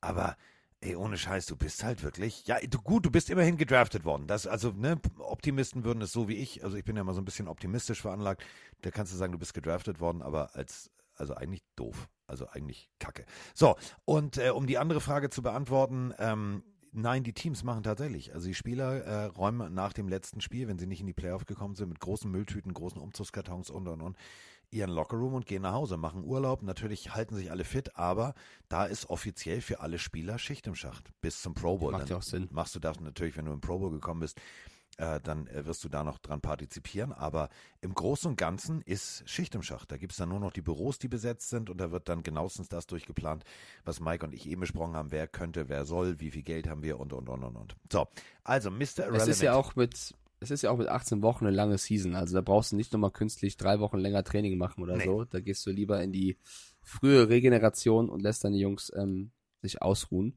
Ich äh, finde schreibt die Geschichte, wenn Brock Purdy, das wäre so schön. Das wäre schön. Wäre eine schöne Geschichte. Das wäre eine sehr schöne Geschichte, ja. Gostrak schreibt noch äh, richtigerweise rein, dass es ja noch keinen Rookie-Quarterback gab, der im Super Bowl gestartet ja. ist und gewonnen hat. Also deswegen ist auch ganz egal, ob Mr. irrelevant oder nicht. Es gab noch keinen Rookie, der es geschafft hat. Aber überleg mal, selbst ein äh, Coach Kingsbury hat als Spieler einen Super Bowl gewonnen. Mit den Patriots. Gut, er war der dritte Backup, aber so. Also starten und ja, gibt einige Quarterbacks gewinnen, das ist schon vor denen ich meinen Hut ziehe. Auch ein Brock Osweiler hat einiges getan, ja. um sehr viel Geld zu kassieren. Also ja. Ja. Und jetzt ist es eben Brock Purdy. Also, wenn sich zwei streiten, spielt der Dritte. Das ist die Überschrift. Und äh, ich glaube, die 49ers, haben wir eben schon gesagt, äh, werden das Ding souverän. Ähm, also, du tippst auch auf die Niners. Ja, so. Ähm, nächste Partie. Oh, ich bin so ein bisschen aufgejuckelt, ne? Das ist ja mein Spiel. Das darf ich ja kommentieren. Ähm, zusammen mit Roman Motzkus und Max Zielke. Ähm, die Jacksonville Jaguars empfangen die Los Angeles Chargers. Oder wie ich sagen würde, der H-Bowl. Im wahrsten Sinne des Wortes. Denn beide haben ja nun mal wirklich eine schöne, wallende Mähne. Sowohl Justin Herbert als auch Trevor Lawrence. Und äh, hier treffen zwei Offensivsysteme aufeinander, die spannender eigentlich nicht sein könnten. Und ich finde, Mike, das ist so, das ist ein Spiel, wenn ich es nicht kommentieren würde, würde ich mir einen Wecker dafür stellen. Ich finde es geil. ja, ist vielleicht sogar mein Lieblingsmatchup in der Wildcard Round, weil ich auch finde, dass hier zwei absolut spannende Teams aufeinandertreffen, die, wo du nicht diesen klassischen Favoriten und Underdog hast, sondern beide werden flat out, sagt man im Motorsport, alles geben, rausfahren und äh, ihr Bestes zeigen. Ähm, die Jaguars, die in letzter Sekunde sozusagen den Divisionstitel noch klar gemacht haben und die Chargers, die trotz einem schwierigen Jahr mit vielen Verletzungen es geschafft haben, Zweiter zu werden ähm, in der AFC West und, und äh, den Spots zu clinchen, obwohl im letzten Spiel, wir haben darüber gesprochen, äh, Brandon Staley ein paar Fehler gemacht hat und unter anderem Mike Williams riskiert hat, der sich verletzt hat wieder mal und questionable ist für das Spiel gegen die Jaguars. Das wird, könnte ein Faktor sein, sollte er fehlen. Ähm, ich glaube, das wird, in den Fuß, mache ich. ja, ich glaube, es wird ein sehr physisches Spiel. Also ich glaube, es wird knallen. Ich glaube, dass beide Defenses ein, einen Plan haben werden, und zwar den anderen weh zu tun. Die Jaguars fünf Spiele in Folge gewonnen. Trevor Lawrence äh, über die ganze Saison 25 Touchdowns, 8 Interceptions, 241,9 Yard pro Spiel. Auf der anderen Seite, ähm, das hat wirklich so einen Zuländer-Charakter. Viele sagen, ja, der ist so, der, der wirkt nicht, als wie, als würde ein Team führen. Doch, ihr müsst mal drauf achten, ohne Helm, wenn du Justin Herbert ins Gesicht gucken kannst, auch so Lockerroom, so, kriegt den Ball für einen Rekord überreicht von seinem Headcoach und mm, ja, mm, so. Sobald der den Helm auf hat, spricht der auch ganz anders. Auch mit seinen Teamkollegen. Da ist das richtig so, ey Jungs, jetzt geht er raus, jetzt gibt's aber, machen wir Fubak, jetzt gibt's richtig aufs Maul. So, wenn er den Helm abgenommen hat, dann ist immer so, mm, kein wieder aufsetzen. Okay, jetzt. Ich hab Bock drauf. Ich hab Bock auf Justin Herbert. Ich hab Bock auf diese Offense. Ich könnte immer noch dem, dem Head Coach die Hammelbeine langziehen, dass er, dass er Williams äh, mit einer Verletzung im wirklich unwichtigen Spiel riskiert hat. Denn das ist für mich so ein X-Faktor-Spieler, Mike. 4,8 äh, Reception Yards pro Spiel, also 4,8 Receptions pro Spiel. Das ist schon, das ist extrem viel. Denn wenn du überlegst, bei diesen 4,8 Bällen, die er nur pro Spiel fängt, sind es trotzdem 68,8 Yards. Das ist genau das, wenn Keenan Allen zugedeckt ist, dann brauchst du einen Williams. Und ein Williams, da steht ein riesengroßes Kuh hinter, finde ich, finde ich, das könnte tatsächlich der Faktor werden, weswegen diese Offense vielleicht nicht klickt. Ich glaube nicht. Also ich glaube schon, natürlich spielst du lieber mit einem Mike Williams zusammen als nicht, weil er einfach ein sehr guter Receiver ist. Und ich glaube auch, dass ähm, Carter unter anderem gezeigt hat, dass er, dass er äh, da auch helfen kann. Ich nenne noch einen anderen Spieler, auf den du schauen wirst, mit Austin Eckler weil das ja nicht nur ein Running Back ist, der, der laufen kann, sondern auch mal gerne für einen kurzen Pass genutzt wird. Ich glaube, dass Brandon Staley sehr viel mit Austin Eckler spielen wird und ich glaube, dass der Plan sein wird, Justin Herberts größte Stärke zu entfalten und zwar auch der tiefe Ball, weil die Jaguars hier und da auch ein paar, äh, wir haben die Zahlen schon äh, gehört, Probleme haben, den tiefen Ball zu verteidigen und wenn Justin Herbert mit seiner O-Line ein bisschen Zeit bekommt, dann ist da vielleicht das eine oder andere Big Play, was ja auch Momentum immer generiert, drin. Ähm, also ich würde, Mike Williams, klar, spielst du lieber mit ihm, aber ich würde gar nicht so ein Riesen, also für mich ist kein, also es wäre nicht ersetzbar, finde ich übertrieben sozusagen. Nein, du könntest ich es auch nicht ohne sagen, schaffen. nicht ersetzbar, aber du, du, du, du spielst lieber mit ihm, ist klar, ist klar. Bei der vollen Kapelle fehlt jetzt Ja. Die erste Ja, ist Geige. halt, die Trompete ist die erste Geige weg und die zweite Geige muss rangeholt werden. Ähm, der muss sich immer kann, noch warm kann spielen. passieren. Die- Und Geige ist ein fürchterliches Instrument. Und was, was du natürlich, warum? Ich finde es super. Weil ich mag Geige mal Geige. lernen musste. Das war, das Ach so, war das echt, ist- das war richtig schlimm. Alter Falter, meine Nee, ich- Großmutter, ich Gott hab Geige, sie selig. Violine ist schön. Also Mager, so hieß sie, ne? Oma Mager, Großmutter, so musste ich sie mal nennen. Ähm, die sehr viel Wert drauf gelegt hat, dass ich halt viel früh Bücher und Kultur und Lesen und so. Und die hat mir tatsächlich eine Geige geschenkt. Ähm, fand ich, also ich war meinen Eltern sehr dankbar, dass sie fest davon überzeugt waren, dass ich niemals Sherlock-mäßig einfach ein bisschen schnell mal zu Hause improvisiert Geige spielen werde, weil es hat echt scheiße geklungen. Ich habe diese Geige noch, die steht bei meinen Eltern. Ich werde es äh, nicht anfangen und ich werde auch nicht hier im Podcast rumgeigen. Ah. Nein, ich kann es ein bisschen, aber ich mache es nicht. Wie Carsten sich denn abfiedelt, ey. Ja, sehr schön. Ja. Ähm, der, der Chat sagt übrigens zu 53 Prozent, dass die Jaguars das machen. Also auch äh, unsere Hörer sind sich äh, bisschen uneins. Ich schraube Es das noch nach sehr, sehr oben. Ich schraube das noch nach oben, denn du hast gerade Ja. Austin Eckler thematisiert. Ähm, Ja. Die Pass-Defense. Und ähm, wir wi- alle wissen, dass die, dass die Chargers Austin Eckler sehr gerne im Kurzpassspiel benutzen. Mhm. Ähm, die Linebacker, der Linebacker-Squad der ähm, Jaguars hat es wirklich über die ganze Saison geschafft, ähm, Running Backs bei einem 80,4er Rating zu halten. Das ist Platz 2 der NFL gegen das Passspiel auf Running Backs.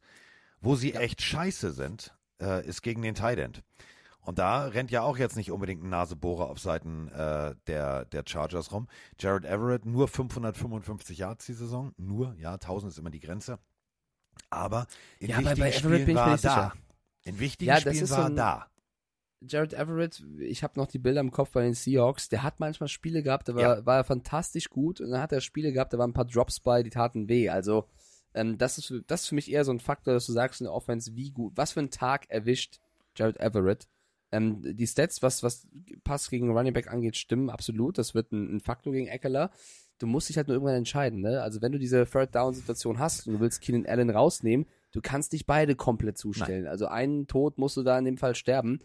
Ähm, das wird interessant. Es wird ein geil, deswegen wird es ein geiles Footballspiel, weil, weil Herbert dann in kurzer Zeit wichtige Entscheidungen treffen muss.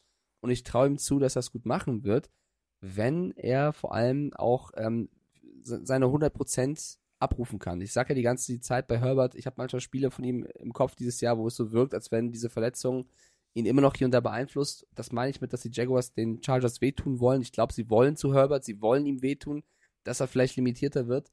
Ähm, deswegen, die O-Line, die ja auch den einen oder anderen Verletzten hat mit Rashawn Slater, die O-Line muss halten. Und die O-Line auf der anderen Seite, ähm, der Jacksonville Jaguars, das, die sind so unter dem Radar geflogen. Da sind wir bei dem, was wir vorhin gesagt haben, unter dem Radar. Denn die haben nur 28 Sacks zugelassen. Die stehen auf Platz 5 der ganzen NFL-Teams. Und das heißt, Bosa und Konsorten werden da wirklich einen ganz harten Tag haben. In Woche 18, und das ist etwas, das hat mir so überhaupt nicht gefallen, da haben wir letzte Woche schon drüber diskutiert. Es war ja nicht nur äh, Williams, es war ja auch äh, Bosa, der verletzt raus ist. Der ist allerdings hundertprozentig wieder fit. Das bedeutet, da wird alles funktionieren. Und wenn die, wenn die Chargers Defense vorne es schafft, Druck zu generieren, dann hilft das natürlich hinten. Und hinten sind wir eben bei Christian Kirk. Wir haben vor der Saison, boah, haben wir den Bus rausgeholt, hup, hup. Und trotzdem, äh, Christian Kirk, ja, waren jetzt nicht so die Mega-Catches dabei, aber solide, Wichtiger Spieler. solide Ja. 1108 Yards, also die wichtige Anspielstation.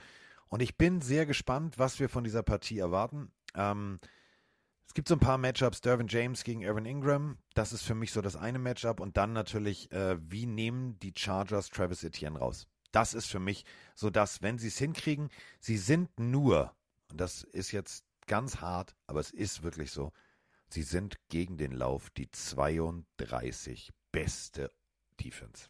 Also zu Deutsch sind sie die schlechteste Defense gegen Running Backs. Das wird äh, Travis Etienne Rückenwind geben. Da bin ich mal sehr gespannt, was uns da erwartet. Wachsen die über sich hinaus oder nicht? Und dann ist es natürlich Duval Country. Es ist, es ist ein Heimspiel für die Jacksonville Jaguars. Das ist ein Faktor, der spielt denen richtig in die Karten.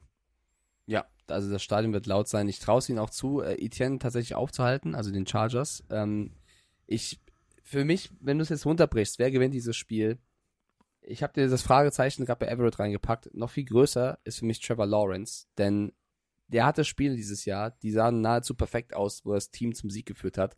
Wo im letzten Drive nochmal. dabei, wo du gedacht hast, nee, Ja. was machst du da? Und ich glaube, dass wenn Bosa, Mac und Co. gegenüberstehen, da kannst du auch Fehler machen. Und da brauchst du einen guten, erfahrenen Coach, Ach, den er mit Doug Peterson ja Und auch damit hat. meinen wir nicht Urban Meyer, der wieder zurückkommt. Nein, nein, nein, nein, nein. Das ist für mich, also ist für mich auch so ein Ding. Brandon Staley, jetzt mal in den Playoffs, er hat es geschafft. Er hat dieses Jahr ein paar Fehler gemacht. Wir haben gerade schon ein paar erwähnt. Ich glaube trotzdem, dass er viel zu sehr Kritik einstecken musste, als er verdient gehabt hätte. Auf der anderen Seite hast du Doug Peterson, ein Schlitzohr, was der sich schon hat alles über, also Oh, einfallen wie lassen. Ich süß, sag nur ein Eagles. Schlitzohr. Ja, ich sag nur Philly Special und so. Also der Mann ist mit allen Wassern gewaschen und wahrscheinlich auch mit jedem Alkohol. Der wird sich äh, einiges überlegen, um Staley da ähm, äh, zu überraschen. Äh, dann ist halt die Frage, kann Lawrence das liefern? Und einfach nur, ich habe die Jaguars die ganze Season hochgehalten und gesagt, die gewinnen die Division. Ich würde es hier auch wieder beiden gönnen. Ich finde beide Storylines sehr, sehr geil. Aber einfach nur, weil ich vor der Saison gesagt habe, die Chargers kommen weit und sie es jetzt doch noch trotz der Verletzung irgendwie geschafft haben. Und weil ich hier im Tippspiel mal ein bisschen Spannung reinbringen will, weil ich glaube, dass Carsten hier mit dem Heimteam geht. Ich tippe auf die Chargers.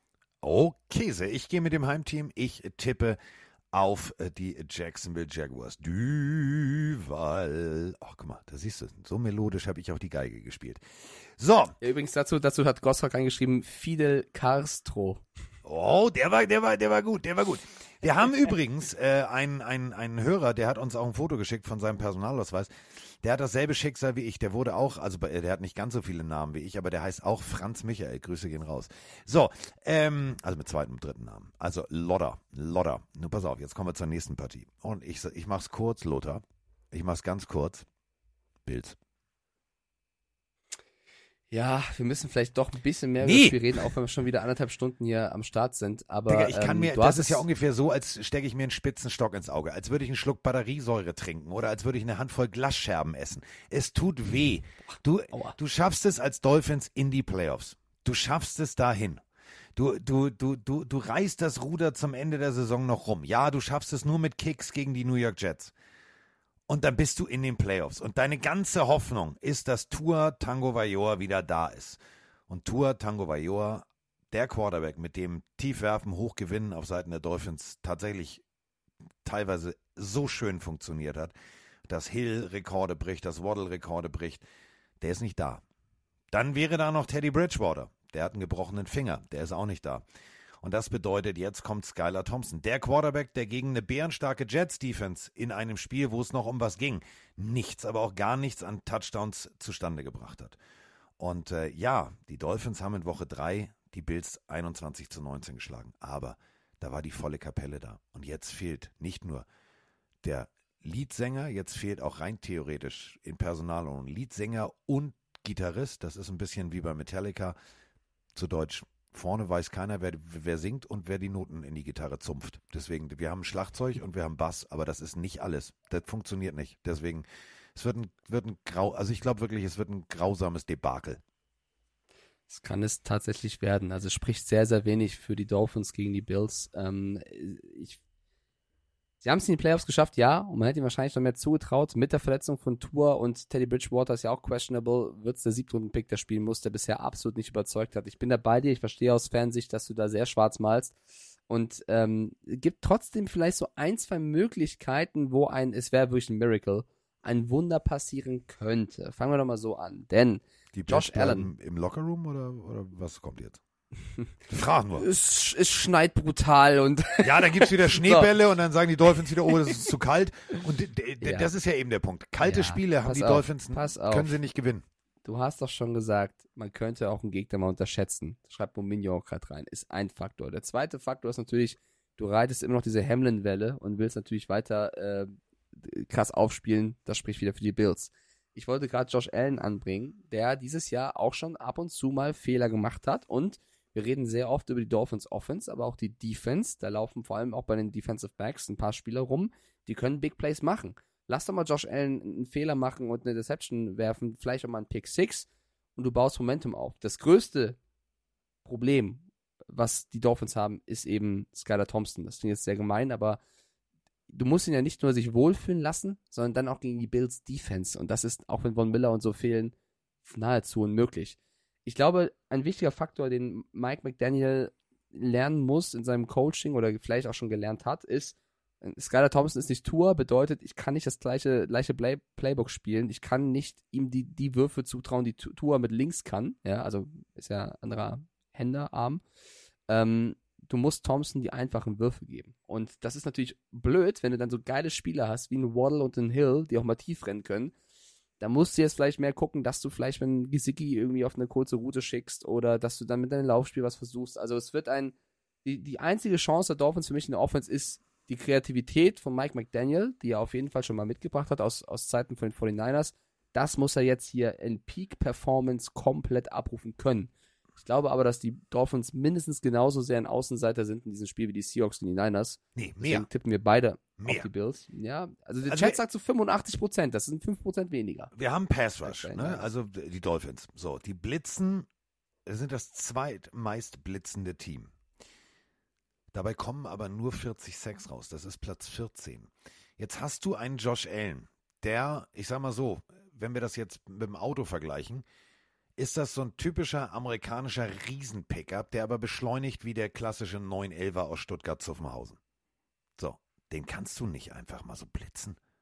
Das müsst du jetzt schon mal bei der Defense, musst du, da musst du schon mal das erste Konstrukt ändern. Da musst du schon mal das erste, du musst das Contain halten, du musst, also die Outside Linebacker müssen aufpassen, dass er nicht nach außen wegkommt, denn der ist mobil, der ist richtig schnell. So, und dann musst du trotzdem irgendwie versuchen, ihn unter Druck zu setzen. Denn nur wenn du einen Josh Allen unter Druck setzt, aber ihn trotzdem daran hinderst, dir wegzulaufen, dann hast du eine reelle Chance. Wenn wir mal auf Woche 15 gucken, ähm, da waren das 304 Yards. 304 Yards, 4 Touchdowns. Ein 119,2er Rating. Ja, da hat er kurz gezeigt, so liebe, liebe Delfine, so, so, so funktioniert das.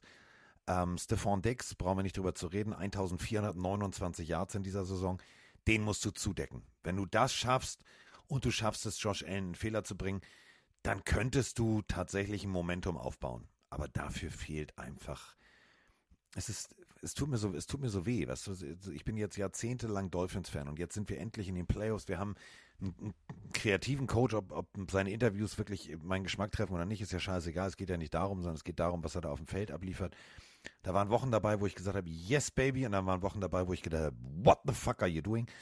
Und ähm, ich hoffe so, dass er mich nicht wieder dazu bringt, dass ich irgendwie mit meinem Kopf auf mein Tablet schlage, sondern dass ich irgendwie da sitze und sage, das geht doch, es läuft doch. Ja, ich würde auch nicht versuchen, ich würde nicht versuchen, Allen zu sehr zu blitzen, weil der wird wahrscheinlich dann äh, das ist er weg. ausnutzen und genau, ich würde versuchen, so wie du es eigentlich auch schon oft gut gemacht hast, anders als jetzt die, äh, als wir es bei den Seahawks gesagt haben, ich würde eher auf die Zonen-Plays gehen und hoffen, dass eben deine Playmaker als Defensive Backs dann Situationen erkennen, wo sie vielleicht Allen intercepten können. Haben die Patriots auch gut geschafft in der ersten Halbzeit äh, gegen die Bills. Das ist schon möglich. Und du hast ja auch in Woche drei auswärts gegen äh, die Bills gewonnen. Ja, mit Tour, aber da hat ein Allen Fehler gemacht.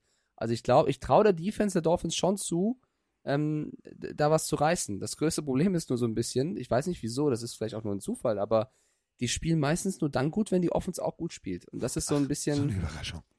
Ja, es, also, ja, es kann auch mal sein, dass deine Offense, keine Ahnung, wie Broncos-like nur 13 Punkte macht, aber deine Defense hält das gegnerische Team auch bei 14 Punkten. Hier ist es so, wenn die Offense nicht läuft, dann lässt du als Defense auch viel zu. Das ist natürlich etwas, was wieder äh, für die Bills spricht. Die Dolphins Defense muss da unabhängig von der Offense funktionieren. Trotzdem, auch hier der Ratschlag. Spiel in der Offense mutig, sei kreativ. Du hast Tyreek Hill, du hast Jalen Waddle, du hast einen Jeff Wilson, du hast einen du Gesicki, du Skylar hast, Thompson das Ding einfach nur 10 Yards weit werfen. Ja, Den Vielleicht hat er auch einen. Sahnetag erwischt. Genau. Also, das wird natürlich, das wissen auch die Bills. Die Bills werden Hill wahrscheinlich komplett rausnehmen wollen. Es wird ein super schweres Spiel, um es mal jetzt kurz zu machen. Die Bills sind hoher Favorit. Wir tippen beide auf Buffalo. Ja. Ähm, aber es ist Football. Wer weiß. So. Ähm, ich habe eine Überschrift. Ich habe eine Überschrift. Mit einem Fragezeichen. Großer Mann, kleine Spiele. Kleiner Mann, große Spiele. Die Rede ist äh, von, es tut mir echt leid, dass man so anfängt, aber es ist halt leider so. Für mich bei der nächsten Partie zwischen den Giants und den Vikings steht und fällt alles mit Kirk Cousins. Und ich bin kein Sportpsychologe. Wir haben oft genug das Wort sportpsychologisch betrachtet in diesem Podcast benutzt oder beziehungsweise die beiden Worte benutzt. Sportpsychologisch möchte ich mit allen Angehörigen von Kirk Cousins momentan nicht tauschen. Denn dem wird der Kackstift gehen. Auch wenn ja einiges funktioniert hat. Die Woche 17, das, was die Packers mit den Vikings gemacht haben, ein Justin Jefferson bei 5 Targets, einer Reception und 15 Yards zu halten, das sitzt bei den Vikings immer noch tief. Da kann mir keiner erzählen, ja, nee, das läuft rund. Und dann hast du, und da zitiere ich jetzt Mike Stiefelhagen, du hast eine nicht so souverän aufspielende Defense und jetzt kommen die Giants.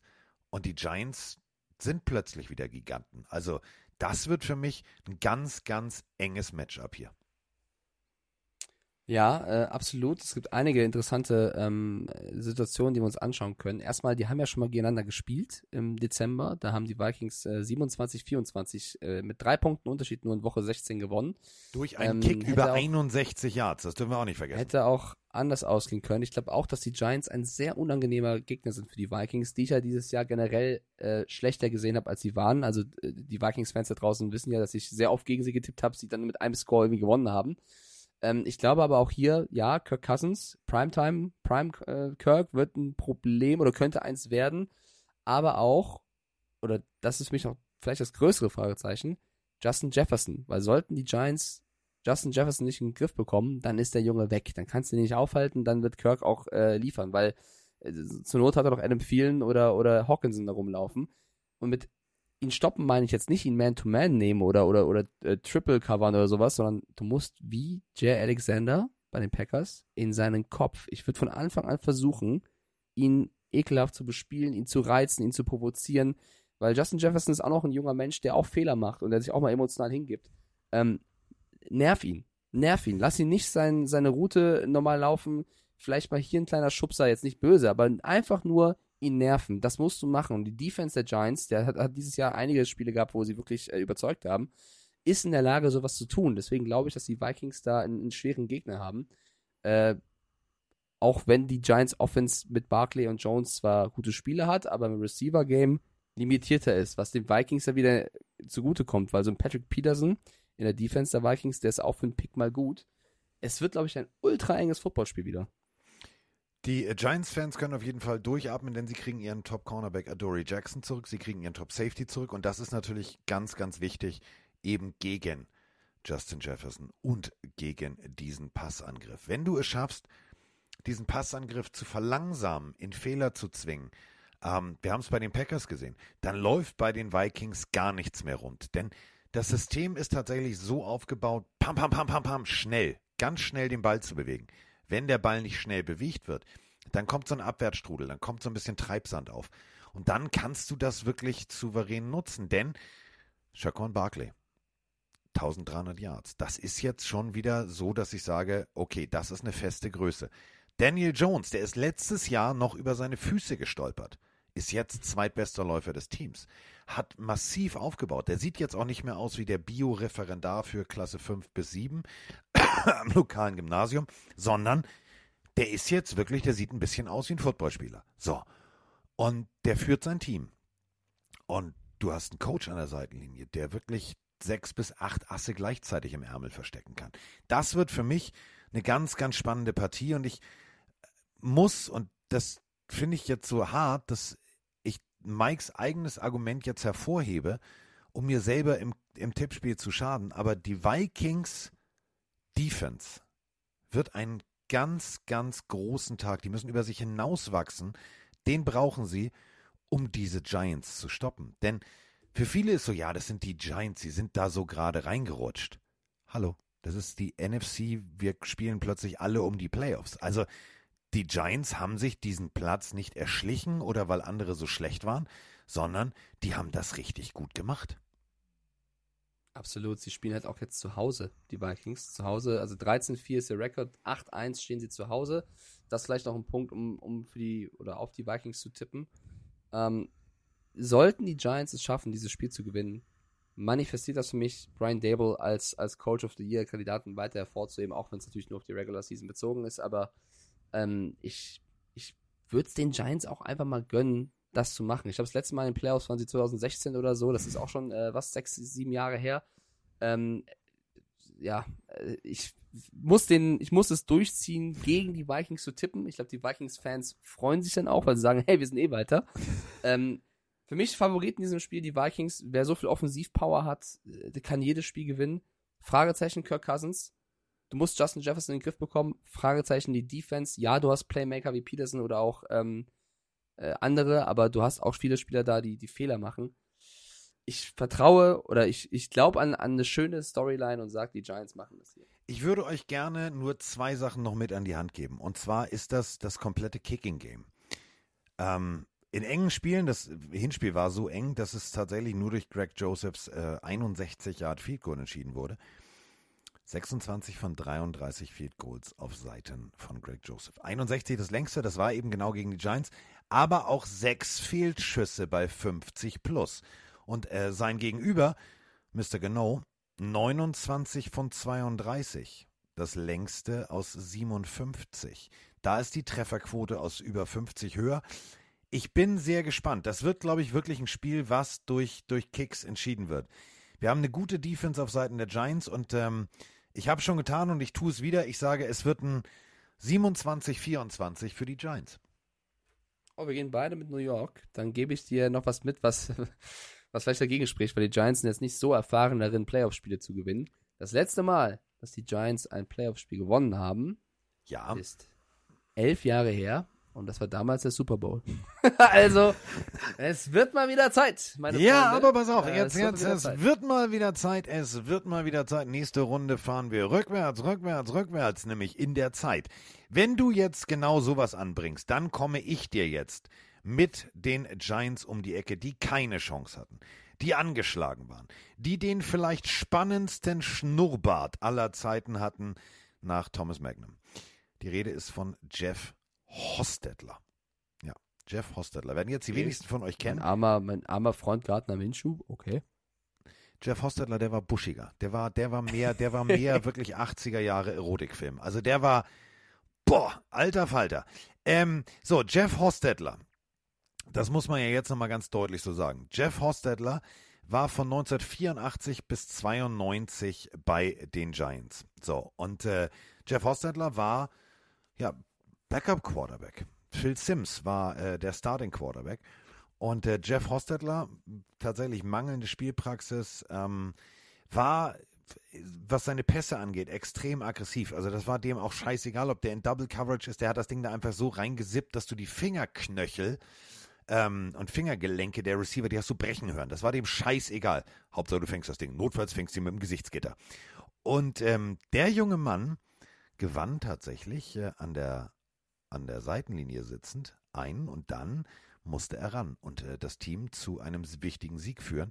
Und ohne Jeff Hostetler wären beide Siege nicht dran gewesen, weil er, ja, die Giants als, ich sag mal so, Underdog zu einem Sieg geführt hat. Und äh, ich halte es jetzt mit dem Tipp von Jeff Hostetler und sage, sie haben keine Chance, aber sie werden sie nutzen. Und deswegen gewinnen die das Ding.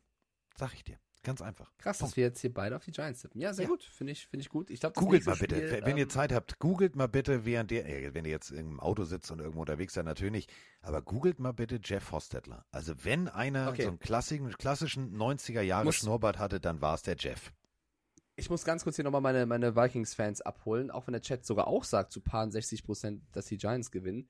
Ähm, D. Witz hat reingeschrieben, Mike Hater, Scorpion hat reingeschrieben, immer gegen meine Vikings, immer wenn ich Mike zuhöre, denke ich, meine Vikings haben eine schlechte Season gespielt. Nein. Nein, haben sie Vikings überhaupt haben nicht, eine- das steht ein- völlig außer Frage. Deswegen will ich es nochmal kurz klarstellen. Die Vikings haben eine sehr starke Season gespielt unter einem Rookie-Coach, der zum ersten Mal äh, nach Simmer übernommen hat und das sehr gut gemacht hat. Sie haben viele Spiele eng gewonnen, das habe ich auch schon mal betont, dass es ja auch eine Qualität ist, Spiele eng zu gewinnen. Es ist nicht nur immer Glück. Ähm, und sie sind für mich hier in dem Spiel zu Hause natürlich der Favorit. Also eigentlich äh, sind die Vikings hier präferiert.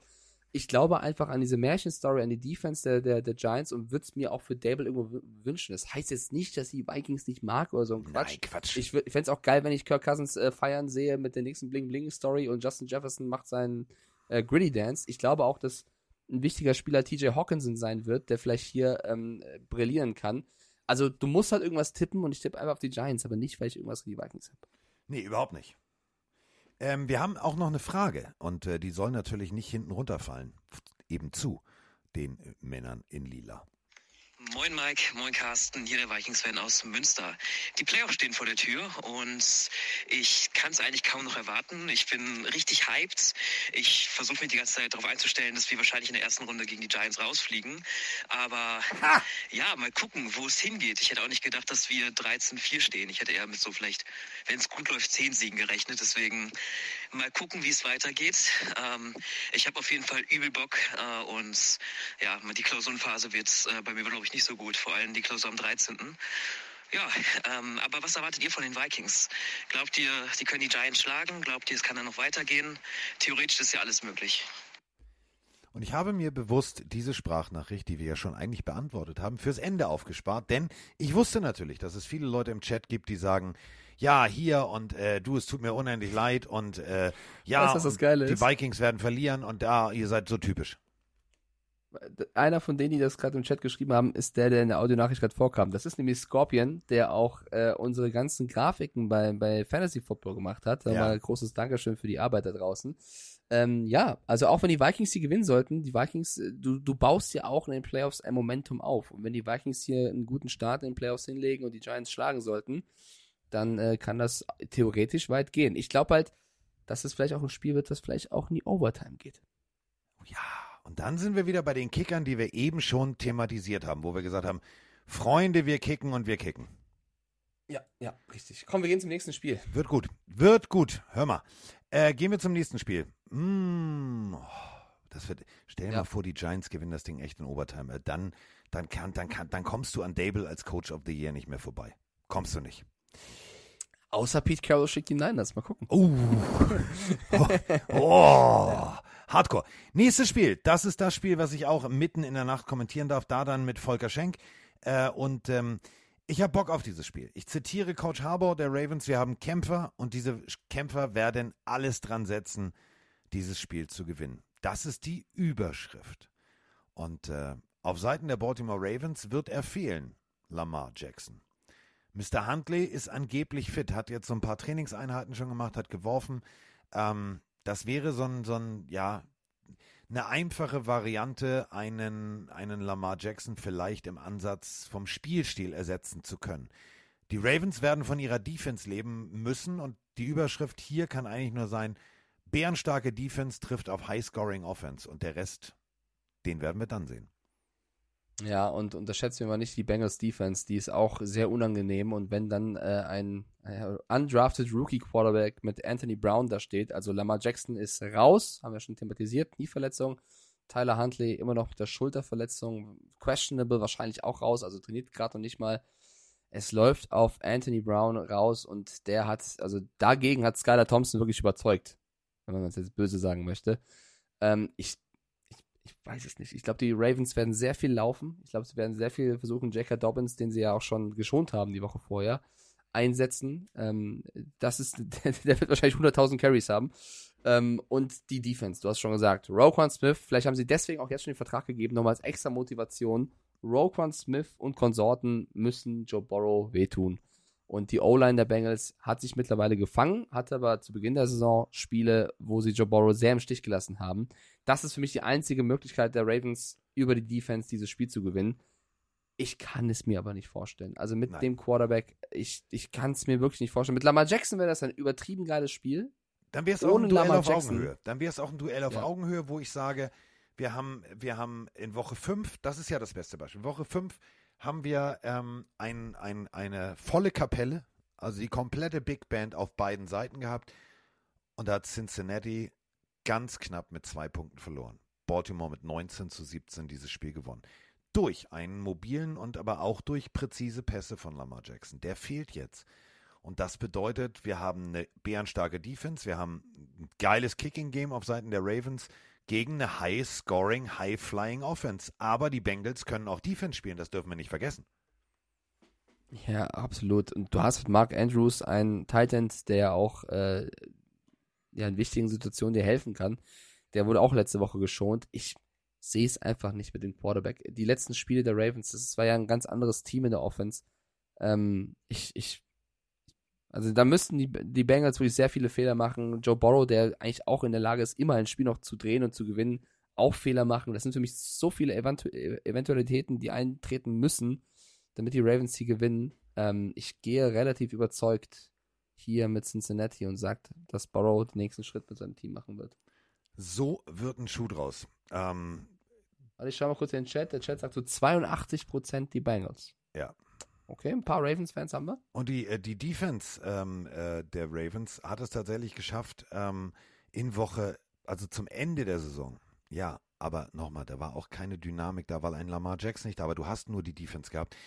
Die hat dann irgendwann es wirklich geschafft, fünf von 15, nur fünf von 15 dritten Versuchen auf Seiten der Bengals zuzulassen. Ja, so, das ist, sind alles geile Fakten defensivtechnisch kann sich Harbour auf, auf die Schulter klopfen und sagen, Alter, ich habe ich hab ein Monster-Team.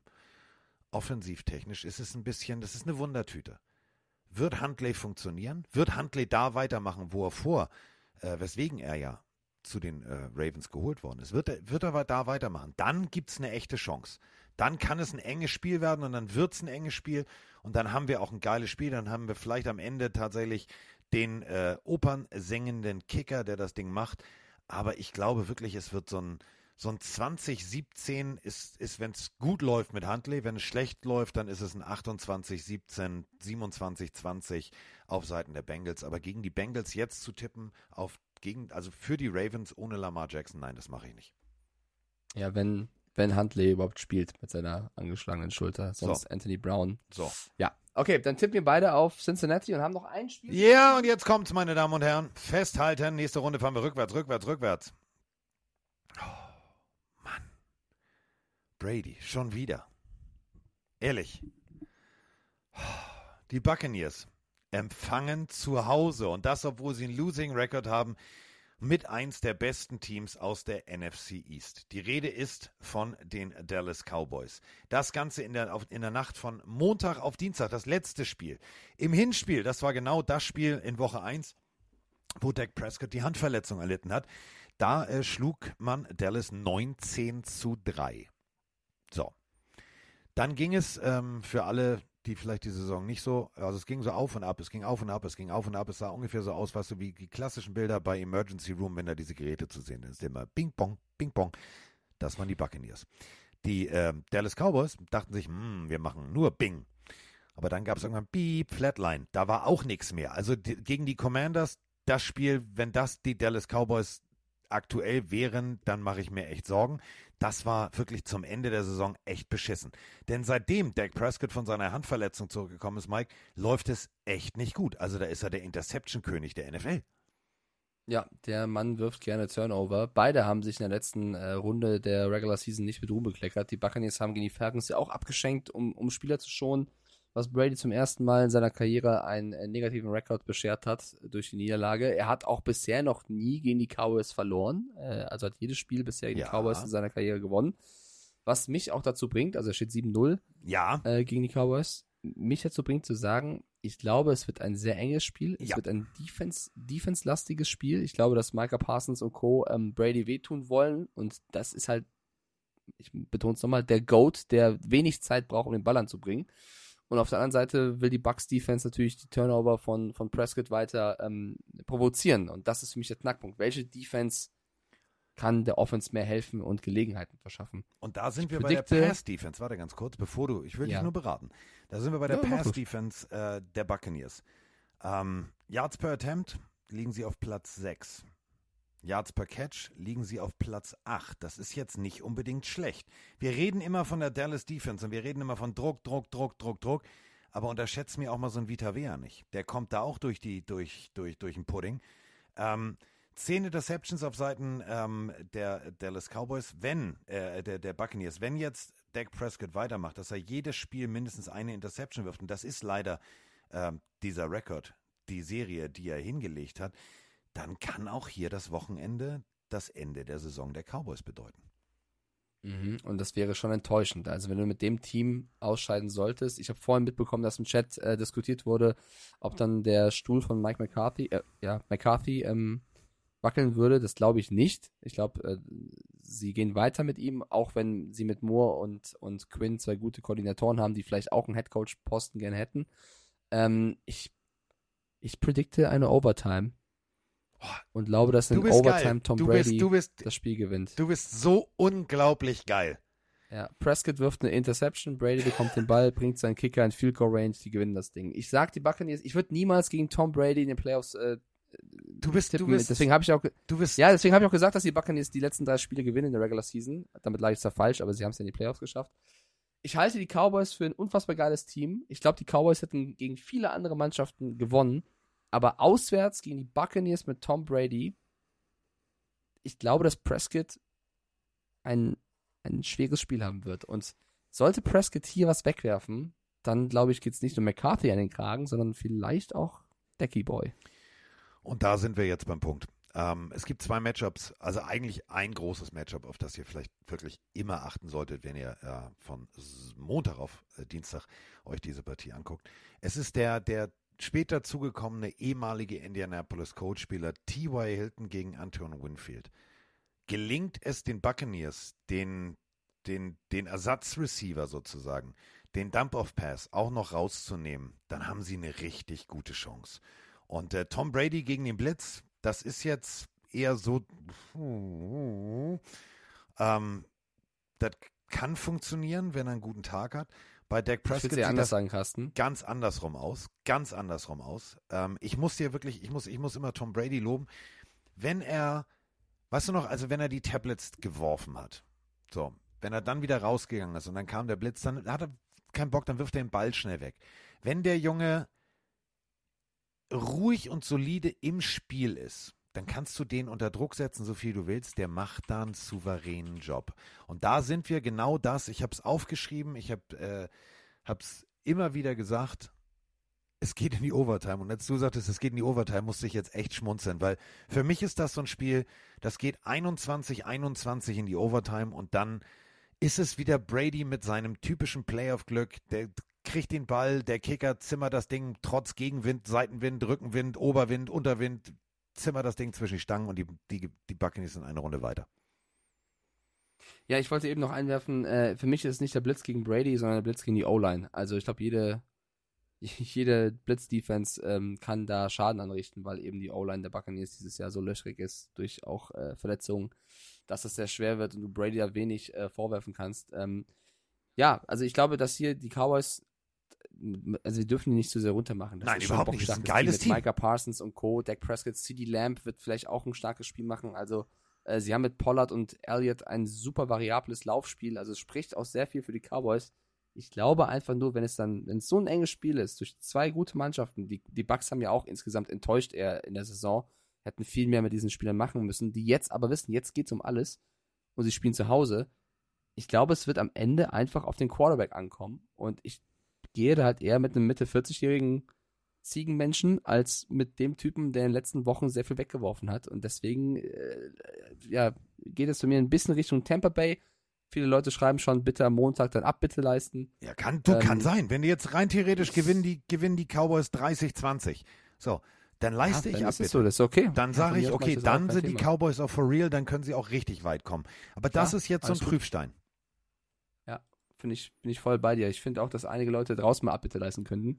Das wär, wird denen auch mal gut tun. Wir müssen vielleicht mal schauen, Carsten. Ja. Wir müssen vielleicht mal schauen, das können wir aber auch nach dem Podcast besprechen, wenn am, das Spiel vom Montag auf Dienstag ist, ob wir nicht Dienstag aufnehmen wollen, um näher Das dran zu macht sein. vielleicht mehr Sinn, ne? Ne? Ja. Also gucken wir noch mal, vielleicht nehmen wir auch Dienstag statt Montag auf. Ich glaube, es macht mehr Sinn, Dienstag aufzunehmen. Schätzelein. Ja, oh, ja, das ja. war eine sehr gute Idee von dir. Kriegst du selten also Lob von auf- mir, auf- aber du auf- kriegst auf- Lob. Auf was tippst du jetzt? Ich tippe auf äh, einen knappen Sieg, vielleicht auch in Overtime, auf äh, die B-U-C-C-A-N-E-E-R-S. Oder wie ich sage, den Brady tippen- Bunch. Wir tippen alles gleich, außer Jaguars Chargers. Oh. Sehr, sehr schön. Das, das wird Ähm, wieder hässlich. Und dann ja, gewinnen die Chargers. Dann in der nächsten Runde warten noch zwei Teams mit den Eagles und den Chiefs. Ich freue mich sehr auf die Playoffs. Es gibt halt Ich jetzt hier in der Wildcard so ein, zwei Underdogs mit Seahawks, Ravens und, und Dolphins, die halt äh, was äh, zeigen, oder auch Giants, die zeigen müssen. Aber Chargers, Jaguars, Cowboys, Buccaneers, wird eng. Wird richtig eng. Gut, so mein Junge, damit sind wir jetzt offiziell raus. Du hast wie immer die letzten Worte und äh, diese letzten Worte solltest du weise wählen und sie jetzt in das Mikrofon vor dir abfeuern. Ich liebe euch alle. Es ist soweit. Pille, Pille, Pille, Pille, Pille für den Mann. Die Pille, Pille, Pille, Pille, Pille für den Mann. Carsten Sprengemann. Ist,